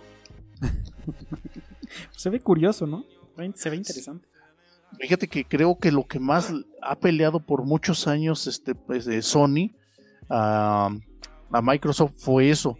Mm, yo siento, pero tal vez es porque toda la vida he, este, tenido consolas de, Sony, pero mucha gente lo que he escuchado que la carta más fuerte es, bueno, en cuestión de, de aditamentos eh, son los controles de Xbox que son bastante cómodos, mucho más que los de PlayStation. Digo, yo es mi experiencia en el sentido de que pues realmente yo nunca he tenido un Xbox y pues aquí falta la, la comparación del señor Sticker pero siempre han dicho eso, que son bastante, mucho más ergonómicos los del Xbox. Entonces yo siento que se fueron hacia allá porque realmente sí se ve descarada, ahora sí una fusión o una copia del de Xbox, ligeros detalles, pero sí se ve muy encaminado a que sea el de, al de Xbox, porque también lo que recuerdo en su momento, que eso sí, me tocó este usar los controles del Dreamcast, a pesar de que se sentían muy grandes, eran muy cómodos bastante. La, desventaja que tuvo el control de Dreamcast era que la memoria era algo que le tenías que poner por separado, no lo traía el control y además de que era un costo extra, ellos te lo quisieron vender así como que pues, le sacas la memoria y te la llevas y e incluso algunos avances, y era como un Tamagotchi, tenía como juegos incluidos o podías pasarle tu avance o conectarlo a cualquier control tu avance. Y igual, el aditamento este para que vibrara el control para el Dreamcast tampoco estaba incluido. Entonces ya cuando le ponías las dos cosas sí quedaba un poco pesado, pero sí, sí era bastante ergonómico, muy, muy cómodo. Y ahora este control mmm, no lo veo mal, pero sí lo veo ahora sí que se fueron hacia ese lado, a pegarse más a, a la, al diseño de Xbox. ¿Usted lo vio? No, no. Ya últimamente con videojuegos, no nada. Al contrario, en estas vacaciones, si les quieres llamar vacaciones, de la cuarentena obligada, más bien desempolvé, como ya les dije, el pinche Xbox 360 viejito, cabrón. Y fíjate que no, pues me traumé como por dos, tres días y anduve con esos de portal, porque algunos sí son de mucho análisis de mapa y todo el pedo. Y me traumé bastante gacho, le dediqué yo creo que a cada uno como unas 10, 11 horas. Pero es precisamente de los juegos que más me habían gustado. Me metí al Guitar Hero, bastante chido. Lástima que mi juego favorito de toda la serie era el de Metallica y me, estaba, me empezó a marcar pinche error. Y dije, pues qué tanto Voy a buscar ahorita un pinche software para ver si puedo hacer una copia de mi propio disco. Pero pues Nel. Eché a perder mis últimos dos discos y ninguno de los softwares me, me lo logró hacer con, con, éxito. De ahí en más, pues no, de los, de los controles nuevos no, no he checado nada. Incluso pues el único que tiene aquí multiconsola pues es el sticker, ¿no? Tocayo es puro PlayStation. PlayStation y un, un, este, un Wii. Ah, tiene Wii también, sí es cierto. No, o sea, ahí sí te podría dar mejores referencias al cerdo. Pues sí. Bueno, pues entonces ahí la dejamos. Sale pues. La, la referencia de los Simpson toca yo antes de irnos. Ah, sí, que no se nos olvide. Ah, la referencia de los Simpson. Uh, qué la Ahora sí, Tocayo me agarró en curva. Ándale, güey. Sí, ya sabes, cabrón. Deberías de estarla también. buscando. Porque apenas me había impresionado, Tocayo, de que usted está como al nivel del pinche sticker en cuestión de conocimiento Simpson. Ah, pues bien, fíjese. No nos puede hacer quedar mal. No, tiene razón, mire, corrió mi ardilla y eso fue gracias al último trago de, de tequila que le quedaba a mi vaso. híjoles, híjoles, tiene vergüenza. Pues no, si ya me conoce, Tocayo, nunca he tenido vergüenza. La referencia perfecta de los Simpson a pesar de que yo creo que ya se le había olvidado para que vuelva a su Jorge, es de cuando hacen su secta, no sé si recuerda que también se va con su secta con el... Ah, na, na, na, na, na, na, na, líder, a huevo. Tocayo, me sigue impresionando, estaría un día... Estaría bien un día hacer una pinche competencia de usted y el cerdo, a ver a ver de qué cuero salen más correas. Pero yo sé que ahorita me acordé de esa parte, de esa de, de lo del líder. Es impresionante cuando dos cosas recordé. Una, cuando quieren, que si ustedes pueden irse y se levantan y les ponen el reflector, puede irse, nada más díganos por qué. Y se regresan por el miedo porque sienten que todos los observan. A veces algo así, imagino, con las conferencias de la mañanera de López Obrador, que los levantan todos, se les quedan viendo y no sé, se sienten hasta como presionados. es cuando sacan las pocos son los que se animan a hacer las preguntas correctas. Y la otra parte, cuando ya se quiere dar a la fuga, que se va haciendo el sonido de su ovni con una, un pedazo de papel, una armónica, así va pedaleando y todo se, se le quedan como soplándole a un pinche papelillo. pues todo, desde cuando les piden el dinero, desde, por ejemplo, cuando no podían convertir a Homero y lo logran convertir con la pinche tonadita de esa mamona. No, no, no, tiene cosas muy buenas ese episodio de, de crítica, muy chingón. Eran episodios buenos todavía. Sí, todavía. todavía. Impresionante Tocayo. Ya ah, lo odio menos por la pinche noticia culera que me dio. pero eso no es mi culpa, Tocayo, por desgracia, pero sí, ahora pero sí. yo vivía en la ignorancia y era feliz, culero. Esperemos sí, a que no de, de, verdad madre. Sí, de verdad que se no. apliquen y que no dejen salir ese cabrón, porque sí sería literalmente, como lo dijo usted, una mentada de madre que de verdad por una cuestión técnica se logre salvar el cabrón, no puede ser. Eh, pues se las gastan. Esperemos que no, pero híjoles, todo pinta de que esto ya lleva el, el pinche trabajito de corrupción.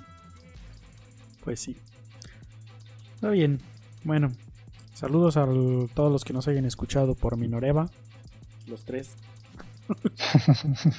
Capaz que ya son dos, uno está enfermo y valiendo más. No, Eh. hay, que, hay que ser positivos, ahorita encerrados no tienen muchas opciones, les puede aburrir Netflix y a lo mejor se van a los podcasts. Sí, Sí, claro, ya me harté de Netflix y me voy a escuchar sin lubricante. Suena Por eso dije- bastante lógico. Por eso dije que ser positivos. bueno, si hay alguien escuchando, pues ahí recomiéndenos con sus cuates. pues síganos en nuestras plataformas, Spotify, Apple Podcast, Google Podcast, etcétera, etcétera, etcétera. En la página de Facebook de Corridas Mentales, ahí también ponemos los enlaces. Y pues hasta la próxima semana. Ahí déjanos comentarios, like o lo que sea.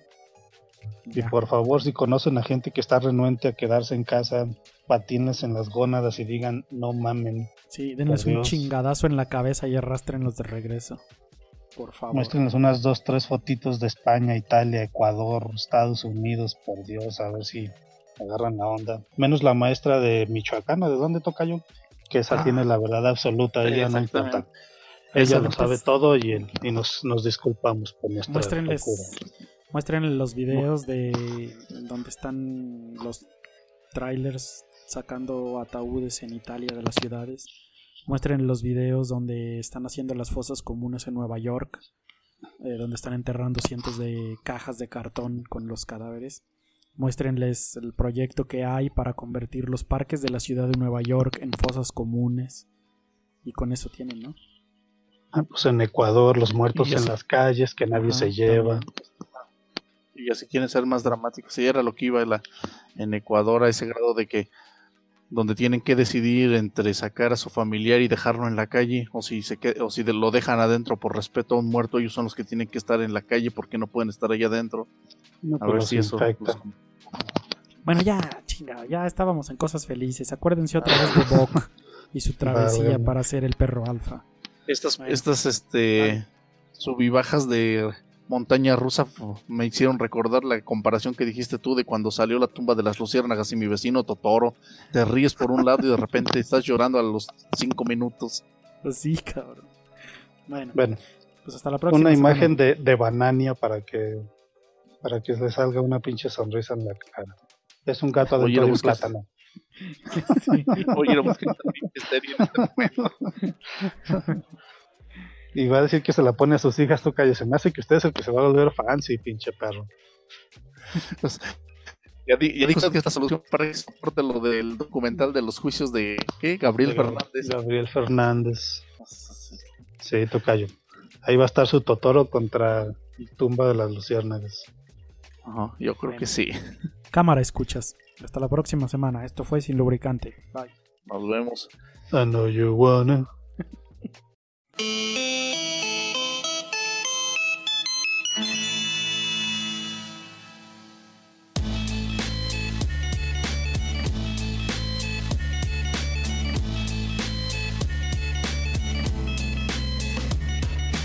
Now these children, they can learn from us. But if we don't speak correct, they turn from us. Word I must let loose on this urge to bust. It's been about a year or so that you ain't heard from us. This is it. You know the fucking concept. Apply science. Let MCs penetrate. You, you, you, you know the fucking concept. Apply science. Science. Check it out. This is it. You know the fucking con- concept. Apply science. Let MCs penetrate. You,